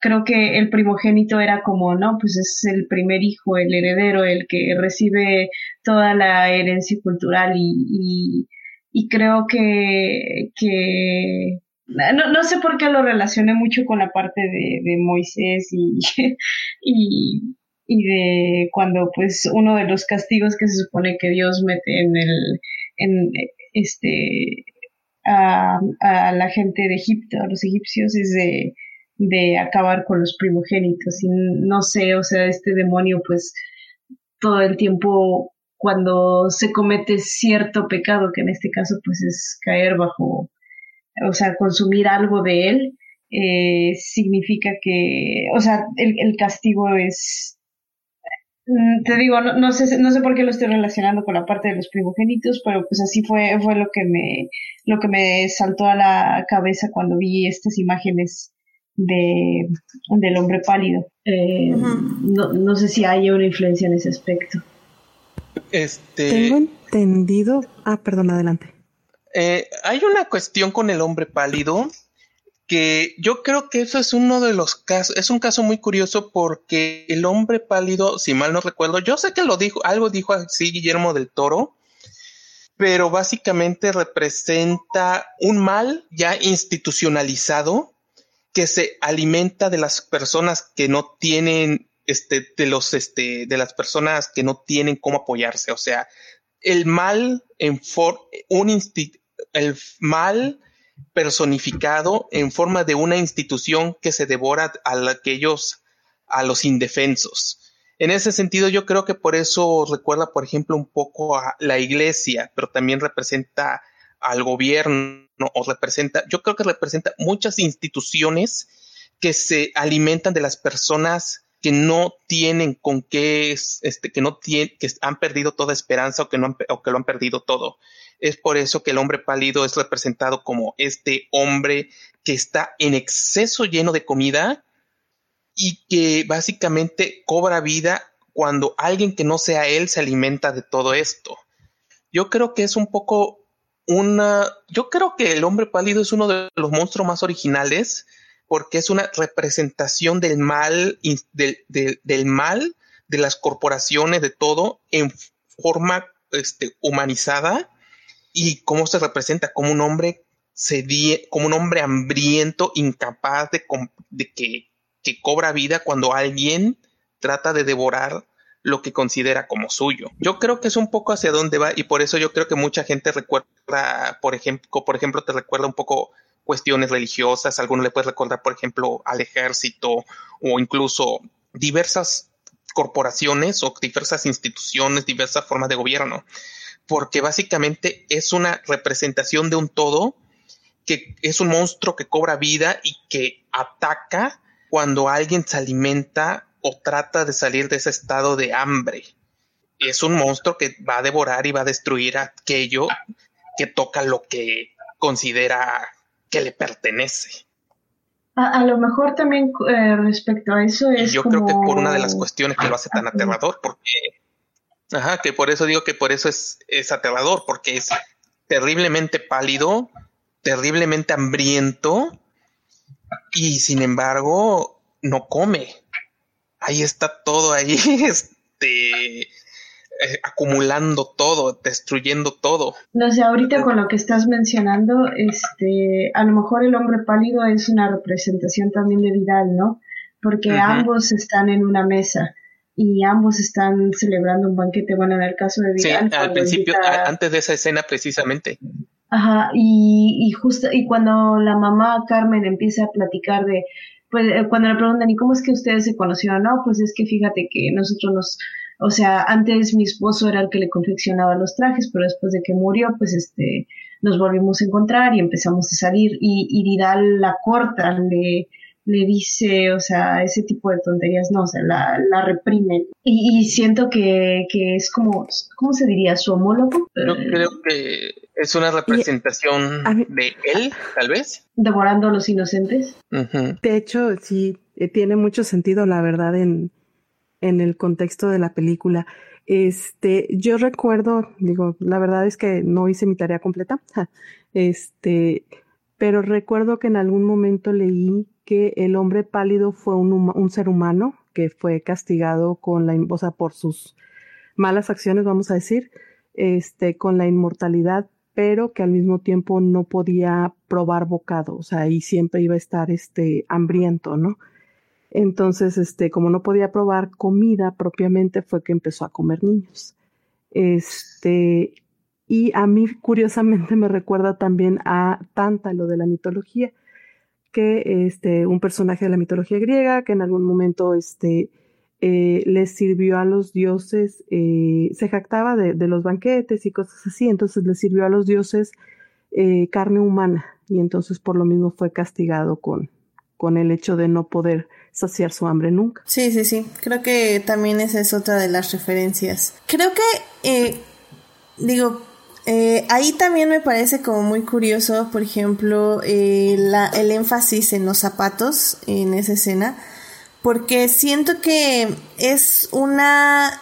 Hay, hay muchos momentos donde los zapatos son referenciados durante la película. Está obviamente esa escena que es como, como yo creo que es como una muestra como casi casi del holocausto. Eh, que estaba transcurriendo justamente en esa época en otro país, este, en un vecino, por decirlo de alguna forma. Pero también, por ejemplo, hay dos momentos. Está, bueno, el primero que es cuando Ofelia tiene sus zapatos nuevos de charol negro y los enloda cuando va a buscar el sapo. Eh, y luego, al final, cuando justamente ella ya está en el reino eh, donde ella es la princesa, y la toma empieza desde sus zapatillas rojas, que podemos que nos puede recordar a... Ah, se me acaba de ir. ¿Dorothy? ¿Es Dorothy la de los zapatos? Creo que sí. Sí. Sí, al mago de Oz. El mago de Oz nos, nos recuerda al mago de Oz y que está justamente en un mundo diferente al nuestro, ¿no? Entonces creo que ahí también hay como unas referencias interesantes que, que van pues desde pues una tragedia, un genocidio, hasta algo como súper mágico y súper referencial que pues son las zapatillas rojas, ¿no? Entonces, creo que también me gusta mucho cómo Guillermo del Toro maneja esos movimientos como como de referencias, como ustedes dicen, ya sea desde la mitología, que podemos irlo agarrando desde varios lados, o desde lo político y lo social, que bueno, Héctor en el chat sigue insistiendo que es la iglesia. Así que... Oye, o, o, nos está diciendo que el fauno ha hecho varias, este, varios intentos de encontrar a la princesa, ¿verdad? Y que no todos han terminado de manera favorable, lo cual nuevamente vuelve cuestionable al fauno. Mm, mira, sí es cierto. Qué triste. Para bien o para mal, el fauno es un tanto ambiguo. Al final de cuentas es este... Eh, el personaje reta a Ofelia, pero no necesariamente... Este, pero es muy claro que no, no te dicen si hasta qué punto es capaz de llegar el fauno. Pues quería matar al bebé. Creo que eso va, no sé, a, Jimena a lo mejor sabe bien, pero yo, ajá, o sea, creo que, que Jimena sabrá mejor que los faunos, no, que yo recuerde, no son seres así que digamos bondadosos o 100% nobles, son seres que pueden llegar a ser muy ambiguos. Sí, y era, era parte de lo que mencionaba, de hecho, hace rato, o sea, que realmente eh, ni el fauno, e incluso ahorita que pasemos a hablar de las hadas, este, ninguno de los dos son criaturas que se conocen particularmente por ser benevolentes. O sea, eh, ellos tienen como que su propia agenda en la naturaleza o en su alineación. Este, y no necesariamente cuando te topas a uno, vamos a decir, este, tiene las mejores intenciones a ver, si quieres, eh, ya mencionanos lo, lo, que gustes decir de las hadas, porque, creo que ya va, va con el tema. bueno, este, híjole, las hadas.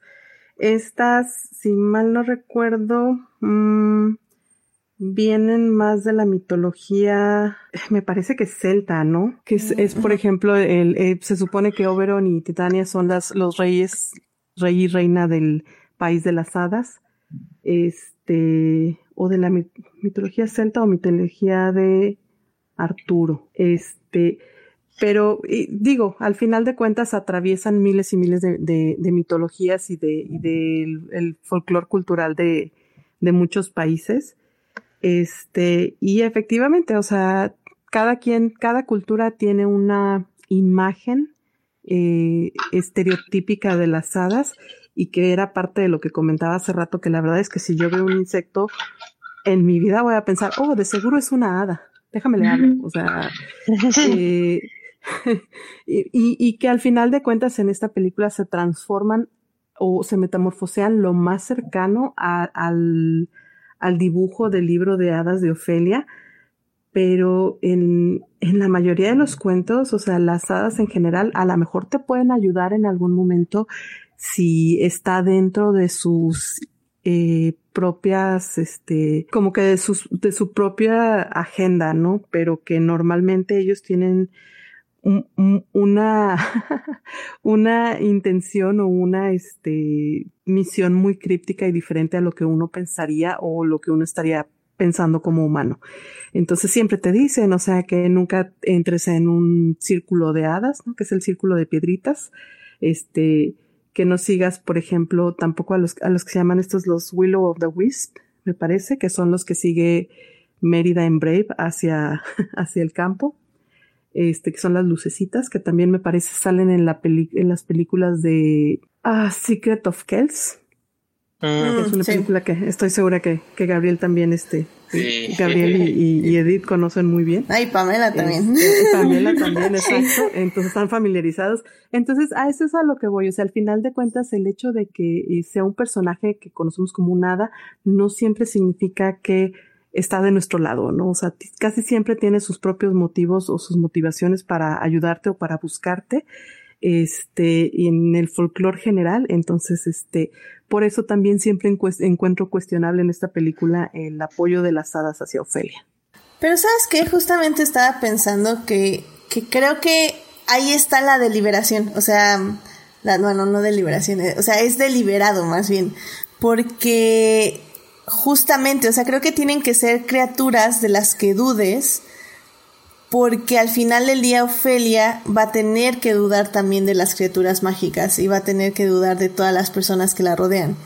Entonces, que sean criaturas cuestionables para nosotros como audiencia hace que entendamos, que no entendamos por qué Ofelia confía en esas criaturas en algún momento eh, y que sea más creíble o entendible que al final del día eh, ella decida eh, no obedecer al fauno siguiendo pues básicamente lo que era correcto, ¿no? No matar a su hermano. Y, y creo que en ese aspecto, ay, perdón, este, creo que en ese aspecto, por eso son unas buenas criaturas para elegir, ¿no? Porque son son de dudosa procedencia para la audiencia, pero no necesariamente son dudosa procedencia para, para Ofelia. No sé, se me ocurre eso. Pero bueno, pues bueno, miren qué les Bueno, yo creo que ya con eso cerramos esta, esta hermosa plática del laberinto del fauno. Eh, Gabriel, no sé si te si gustes tú dar una conclusión de, de la película. No sé qué opinarán todos, pero yo creo quiero aclarar que no odio a Guillermo del Toro, al menos no su filmografía post El laberinto del fauno. Es, aunque parezca increíble, simplemente me gustó tanto el laberinto del fauno que jamás he vuelto a sentir lo mismo por algo hecho por él. Incluso, o sea, siento que el laberinto del fauno es Guillermo del Toro en su máxima forma, porque hace un maravilloso uso de la alegoría, hace un maravilloso uso de actuaciones, de todo el aspecto técnico y al mismo tiempo nos demuestra un, nos relata un hermoso cuento de hadas moderno, donde saca provecho de todas sus capacidades como director, ninguno, casi ninguno de sus vicios como guionista, y hace una, y yo creo que sobre todo cuando se ve junto con su otra película, El, el Espinazo del Diablo, tenemos posiblemente algunas de las mejores representaciones del, este, del fascismo y de la crueldad humana y al mismo tiempo de la naturaleza más dulce representado en la infancia de las personas. O sea, independientemente si al final Ofelia falleció o llegó al gobernar al inframundo con sus padres, el solo hecho de que quedamos, que este, el solo hecho de que realmente sigamos hablando de esta película después de 15 años, creo que nos habla de cuán maravillosa es esta película. Ah, y aprovechando, si alguien quiere ver uh, más sobre faunos en este, o al menos sobre Pan, eh, hay, un, hay un cuento de terror muy bueno que se llama El Gran Dios Pan, que es básicamente la inspiración de muchos cuentos de terror modernos. Pero fuera de esa de ese corte de la línea central, yo diría, por favor, vean El laberinto del fauno, creo que es una de las mejores películas de la década de dos, de la década pasada, de hace dos décadas, ay Dios mío. Es una de las mejores películas. Pero yo sí creo que cualquier persona que tenga la oportunidad debe ver El laberinto del fauno porque es hermosa, hermosa película. Sí, es cierto, es fuerte, es violenta, es causa muchos momentos de incomodidad, pero si superas eso, si disfrutas la película, es una de las más hermosas y humanas películas que yo he visto. Excelente, Jimena. Para mí también es este una película que me gusta mucho, digo, lo comenté hace ratito, este siento que a pesar de que tiene una violenta gráfica muy este, fuerte, eh, violencia gráfica muy fuerte, al mismo tiempo es muy justificada. O sea, no la usa de más en cada escena, o sea, no, la, no usa violencia por usarla. Tiene un fin y siento que eso es lo que hace mucho más especial esta película. Mm, ¿Qué más? eh, siento que la fantasía y la realidad están muy bien mezcladas, este, tiene un balance muy adecuado. Este, yo soy del equipo de sí pasó todo eso. este, pero también siento que el, el, el, simbolismo confuso que utiliza, o, confuso por decirlo más bien ambiguo que utiliza, este, es muy adecuado y me gusta que las películas te reten de esa forma. Amén, amén. ¿Pam? Um, pues esta película, en particular la de laberinto, o sea, me ha gustado el trabajo de, del toro, pero creo que esta es una, ahora que la volví a ver, a ver, este, creo que es de las que más me gustan. Eh, me gusta mucho cómo, cómo está reflejando el contexto histórico en el que está viviendo el personaje y pues realmente disfruto de esa relación con, con la fantasía. Creo, no, no, no podría decir exactamente que estoy de un lado de la realidad o del lado de la fantasía porque creo que al final siempre me dejan la duda y si sí, si no, creo que disfruto mucho justamente esa relación también de, la realidad y de, de, la, de la ficción. Y bueno, ahorita hablando con este análisis, eh, me, me, salta mucho ahora el personaje de, de Mercedes, de que y, me pone en duda de realmente estoy solamente viendo a Ofelia, realmente ese es el personaje eh, principal o, o realmente estoy pensando en, en cómo Mercedes se va desarrollando y cómo poco a poco va teniendo valentía, pero creo que ya ese es otro tema. este, ya me estoy desviando un poco, pero, pero, pues sí, o sea, en general creo que es una película bien lograda. En cuestión de efectos, este, me sorprende mucho volverla a ver y decir, no, mano, o sea, no, ha envejecido muy bien y pues gracias a ese, ese amor que Del Toro le tiene al, pues hacer más que nada el maquillaje sobre efectos y sobre, este, no sé, eh, en, vez de tener un apoyo visual que sea puro CG, eh, prefiere realmente irse con, con la cuestión pues más tradicional de una, de una película y eso ayuda a que hoy en día la veas y diga, y, no sientas que es completamente una película vieja como cuando ves El Señor de los Anillos y dices, oh, esto de verdad se siente viejo. Eh, creo que la estética es, este, es, está muy bien mantenida en, en esta película y, y pues sí, creo que eso me deja. Eh, completamente de acuerdo y creo que sí, se, se, nos olvidó mencionarlo. Creo que hay como tres efectos de CGI, sobre todo con fuego. Y sí se ven muy mal, este, creo que... las explosiones, ¿no? Sí, las explosiones se ven muy, muy feas, pero al final del día es justo lo que dices, o sea, ayuda a que el 98% de la película son prostéticos y son efectos prácticos.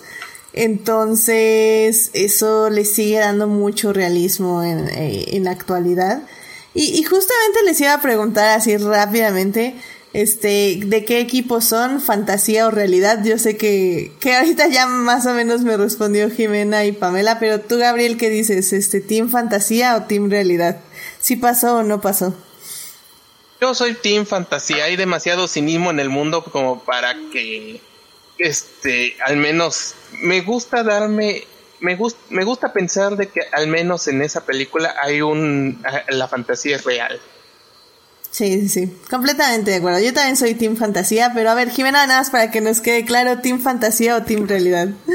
Team Fantasía, por supuesto. ¿Y tú, Pam? Ah, no lo sé.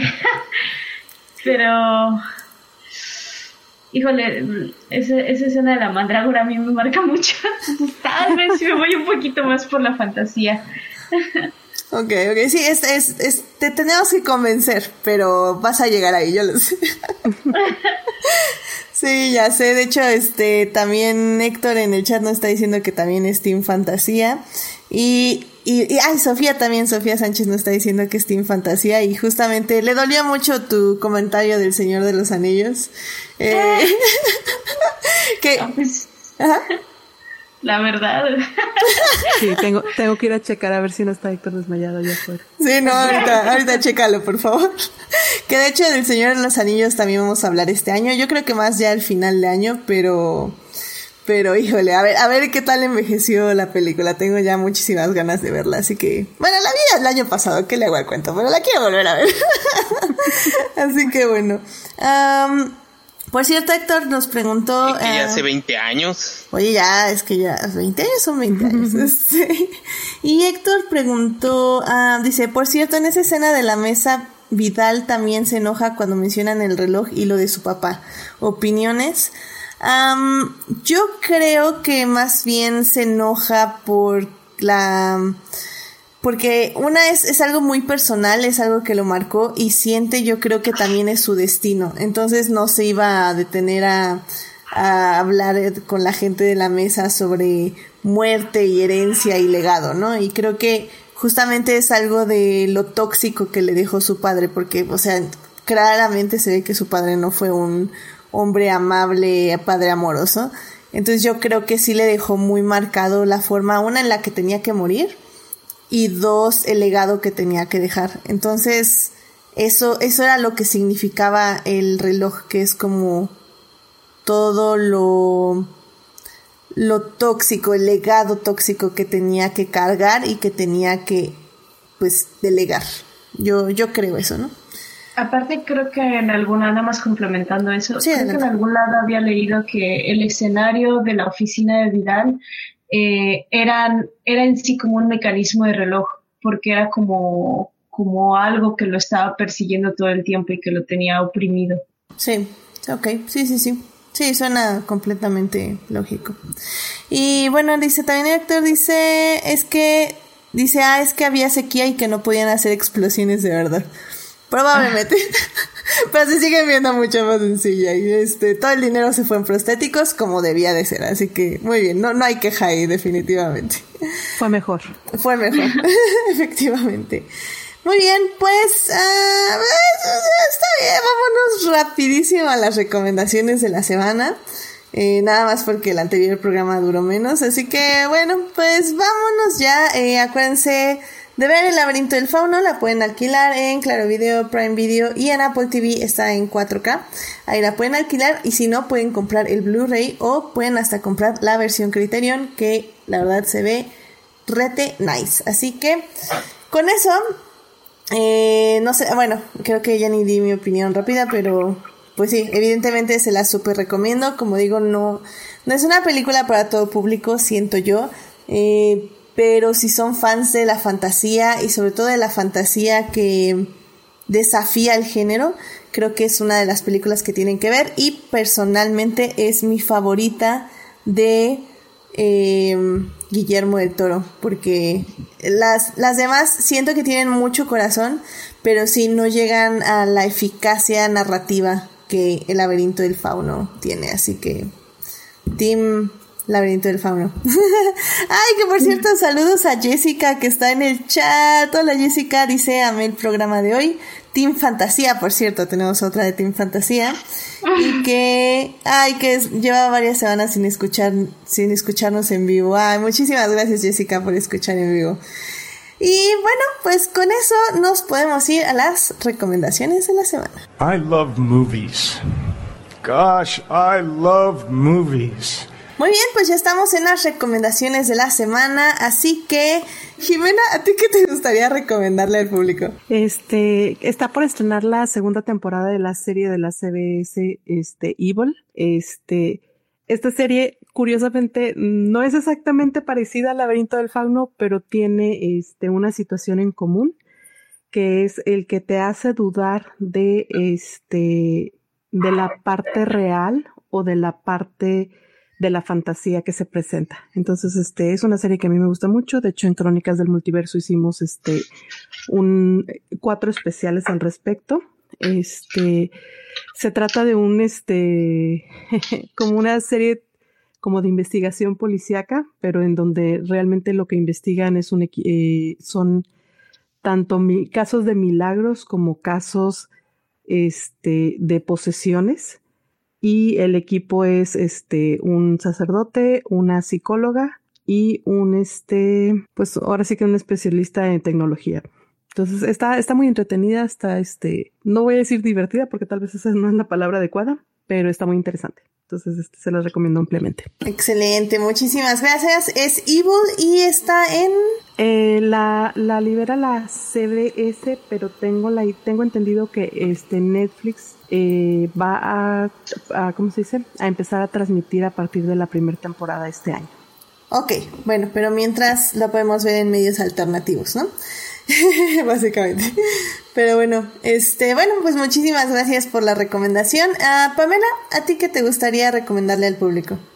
Mm, a mí me gustaría recomendar un libro que se llama, bueno, en inglés es The Song of Achilles, o supongo que en español es La canción de Aquiles, que es una adaptación de la Iliada y vista desde el punto de vista del amante de Aquiles, que se llama Patroclus.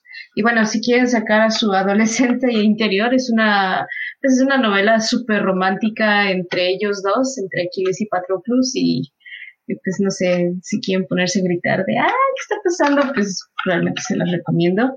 Eh, es, es, muy bonita y, y, lo que más me gusta es que esta adaptación, eh, bueno, la autora se llama Madeleine, Madeleine, Madeleine Miller, este, esta adaptación pues como que de alguna manera saca, eh, saca esta relación a lucir porque en muchas ocasiones en la Iliada no se sabe si realmente ellos dos eran amantes o si eran muy buenos amigos o si se querían como hermanos y pues aquí ella toma esa visión de que no, que o sea es una relación amorosa, muy padre.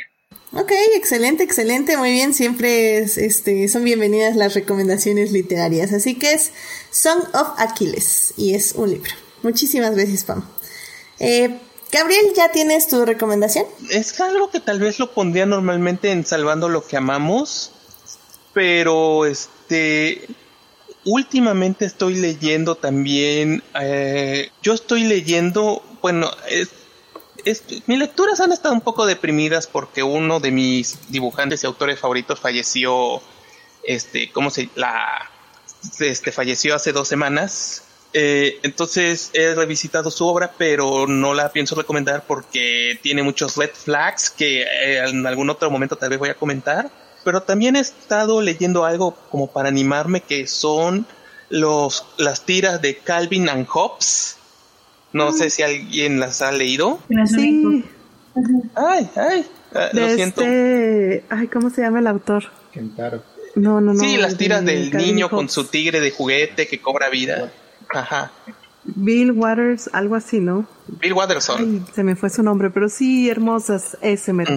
Ajá, entonces es algo que me siempre me ayuda para animarme y la verdad nunca es una mala oportunidad para recomendar todas sus tiras cómicas, ya sea de cualquier edición. Yo por fortuna tengo la edición de colección completa y la verdad últimamente las he estado releyendo y qué maravilla de tiras. Creo que es el ejemplo perfecto de una tira que acabó en su momento pico y que tal vez este y que fue para bien porque la verdad no me imagino durando más de lo que dura y aguantó un rato. Pero sí, la verdad, si tienen oportunidad de leer Calvin and Hobbes en cualquier medio, aprovechen porque es una belleza. Excelente, muy buena recomendación. Este, pues ya saben, busquen eh, Calvin and Hobbes, estas tiras que sí conozco, pero nunca las he leído, así que voy a, voy a echarles un ojo, voy a echarles un ojo porque sí recibieron mucho amor aquí, así que muchas gracias, Gabriel.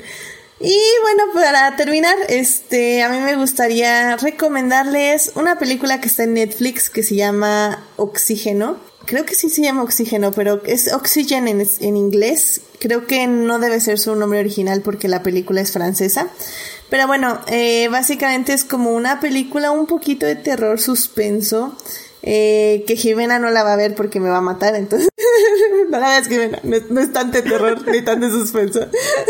Ok. Eh, No, es- está bien, mientras me digas este Ajá. que es de este otro de drama. Es que es, ¿sabes qué? Es como una, es como de ansiedad, porque básicamente es de una mujer que despierta como en una cápsula de alta tecnología, que ella piensa que la la enter no la enterraron viva, pero básicamente como que es una cápsula de criógeno, si no me acuerdo que así se dice, eh, que ella piensa que la mantienen ahí para que en algún punto cuando la enfermedad que tenga ya tenga cura, pues le ponen la cura y, y ya ahí puede despertar, ¿no?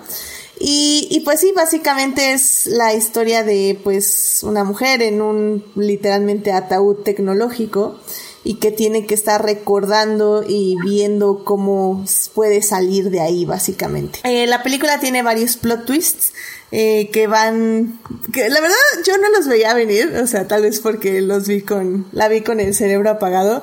Eh, mi hermana sí los alcanzó a ver, pero, pero la verdad es que yo me la pasé muy bien, da mucha ansiedad, está luchando ahí contra un Siri extraño y luego todo se pone, ¿sabes qué? Más bien, yo creo que pasa como del, del suspenso terror a la ciencia ficción. Así que está padre. Yo, yo le he echado un ojo. Creo que vale la pena y no van a pasar un mal rato. Así que está bien. Eh, vayan a ver. Es Oxygen o Oxígeno y está en Netflix. Así que bueno, con esto llegamos al final del programa. Muy bien, muy bien, muy bien. Y pues muchísimas gracias Gabriel, Jimena y Pam por acompañarnos en este programa. Eh, Gabriel, muchas gracias por venir. ¿Dónde te puede encontrar nuestro público? Eh, ya no tanto, com no tan seguido, pero en Crónicas del Multiverso, donde todo le di, donde le grito cosas a Falange, te platico con, con Héctor, y pero más que nada gritarle a Falange. Ah, ya sé.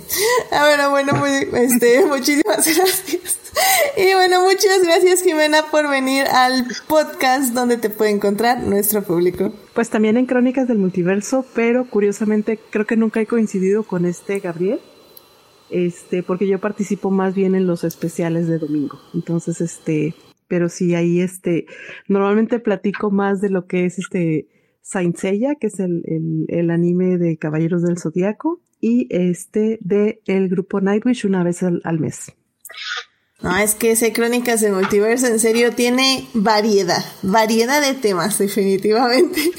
Así que muy bien, muchísimas gracias. Y Pam, muchísimas gracias por venir. ¿Dónde te puede encontrar nuestro público? Um, pues ya no lo uso tanto, pero pueden encontrarme en Instagram como Priveraba. Eh, a veces de repente subo algo, pero bueno, la verdad es que ya tiene bastantito. Donde no sé, hago como algunos ejercicios de animación y, y así, pero sí, ahorita ando un poquito callada en redes sociales. Está bien, está bien. Todo mundo tiene que descansar de las redes sociales, definitivamente.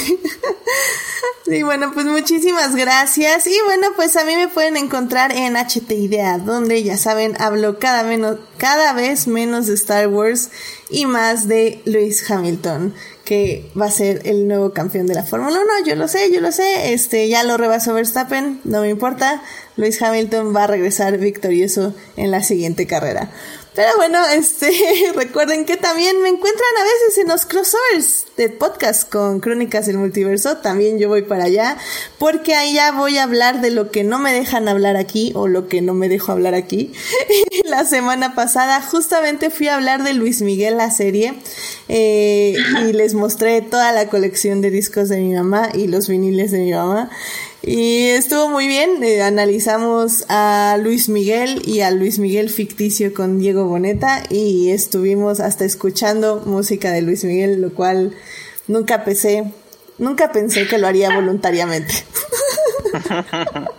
Entiendo. ya sé, ya sé.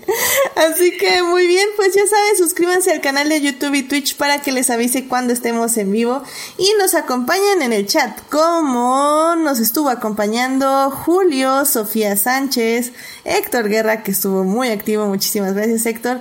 También nos saludó ahí Juan Pablo Nevado, Juan, Pablo César Nevado, bueno, Juan Pablo Nevado, perdón. es que me, me, me, llevé con tu otro nombre, Juan Pablo, pero bueno, muchísimas gracias por acompañarnos. Y también nos pasó a saludar Marcela Salgado, muchísimas gracias. Y nos saludó también Jessica Baez, que, que ahora no nos estuvo escuchando en diferida. Así que muchísimas gracias por pasar aquí al YouTube. Y también estuvo en Twitch, ya saben, como siempre, el gran Julián, que, que dice que siempre gana Hamilton. Sí, claramente que siempre gana Hamilton, excepto la anterior carrera y la anterior anterior a esa. Pero no te preocupes, Julián, va a seguir ganando Hamilton, definitivamente. Y, y, bueno, Héctor también dice en el chat, dice, esos dictadores de crónicas y de adictia visual son bien así. Sí, ya sé. Qué mala onda quien dirige este programa, la verdad, que no nos deja hablar de Luis Miguel, pero en fin. y bueno, muchísimas gracias también, Julián, por los memes. De hecho, ahí publiqué hoy un meme ahí en Instagram porque sigue respaldando el release de Melvin Cott, lo cual no va a pasar, pero bueno, gracias, Julián, por seguir en el movimiento. Yo sé que Melvin te lo agradece. También muchas gracias a quienes nos oyen durante la semana en Hearties, Spotify, Google Podcast y en iTunes. Este programa estará disponible ahí a partir del miércoles en la mañana.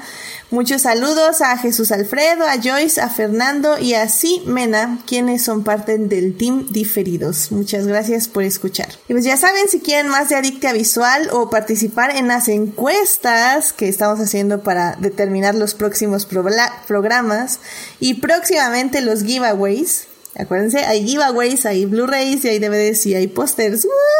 Pronto, pronto, déjenme, veo que digna me cago.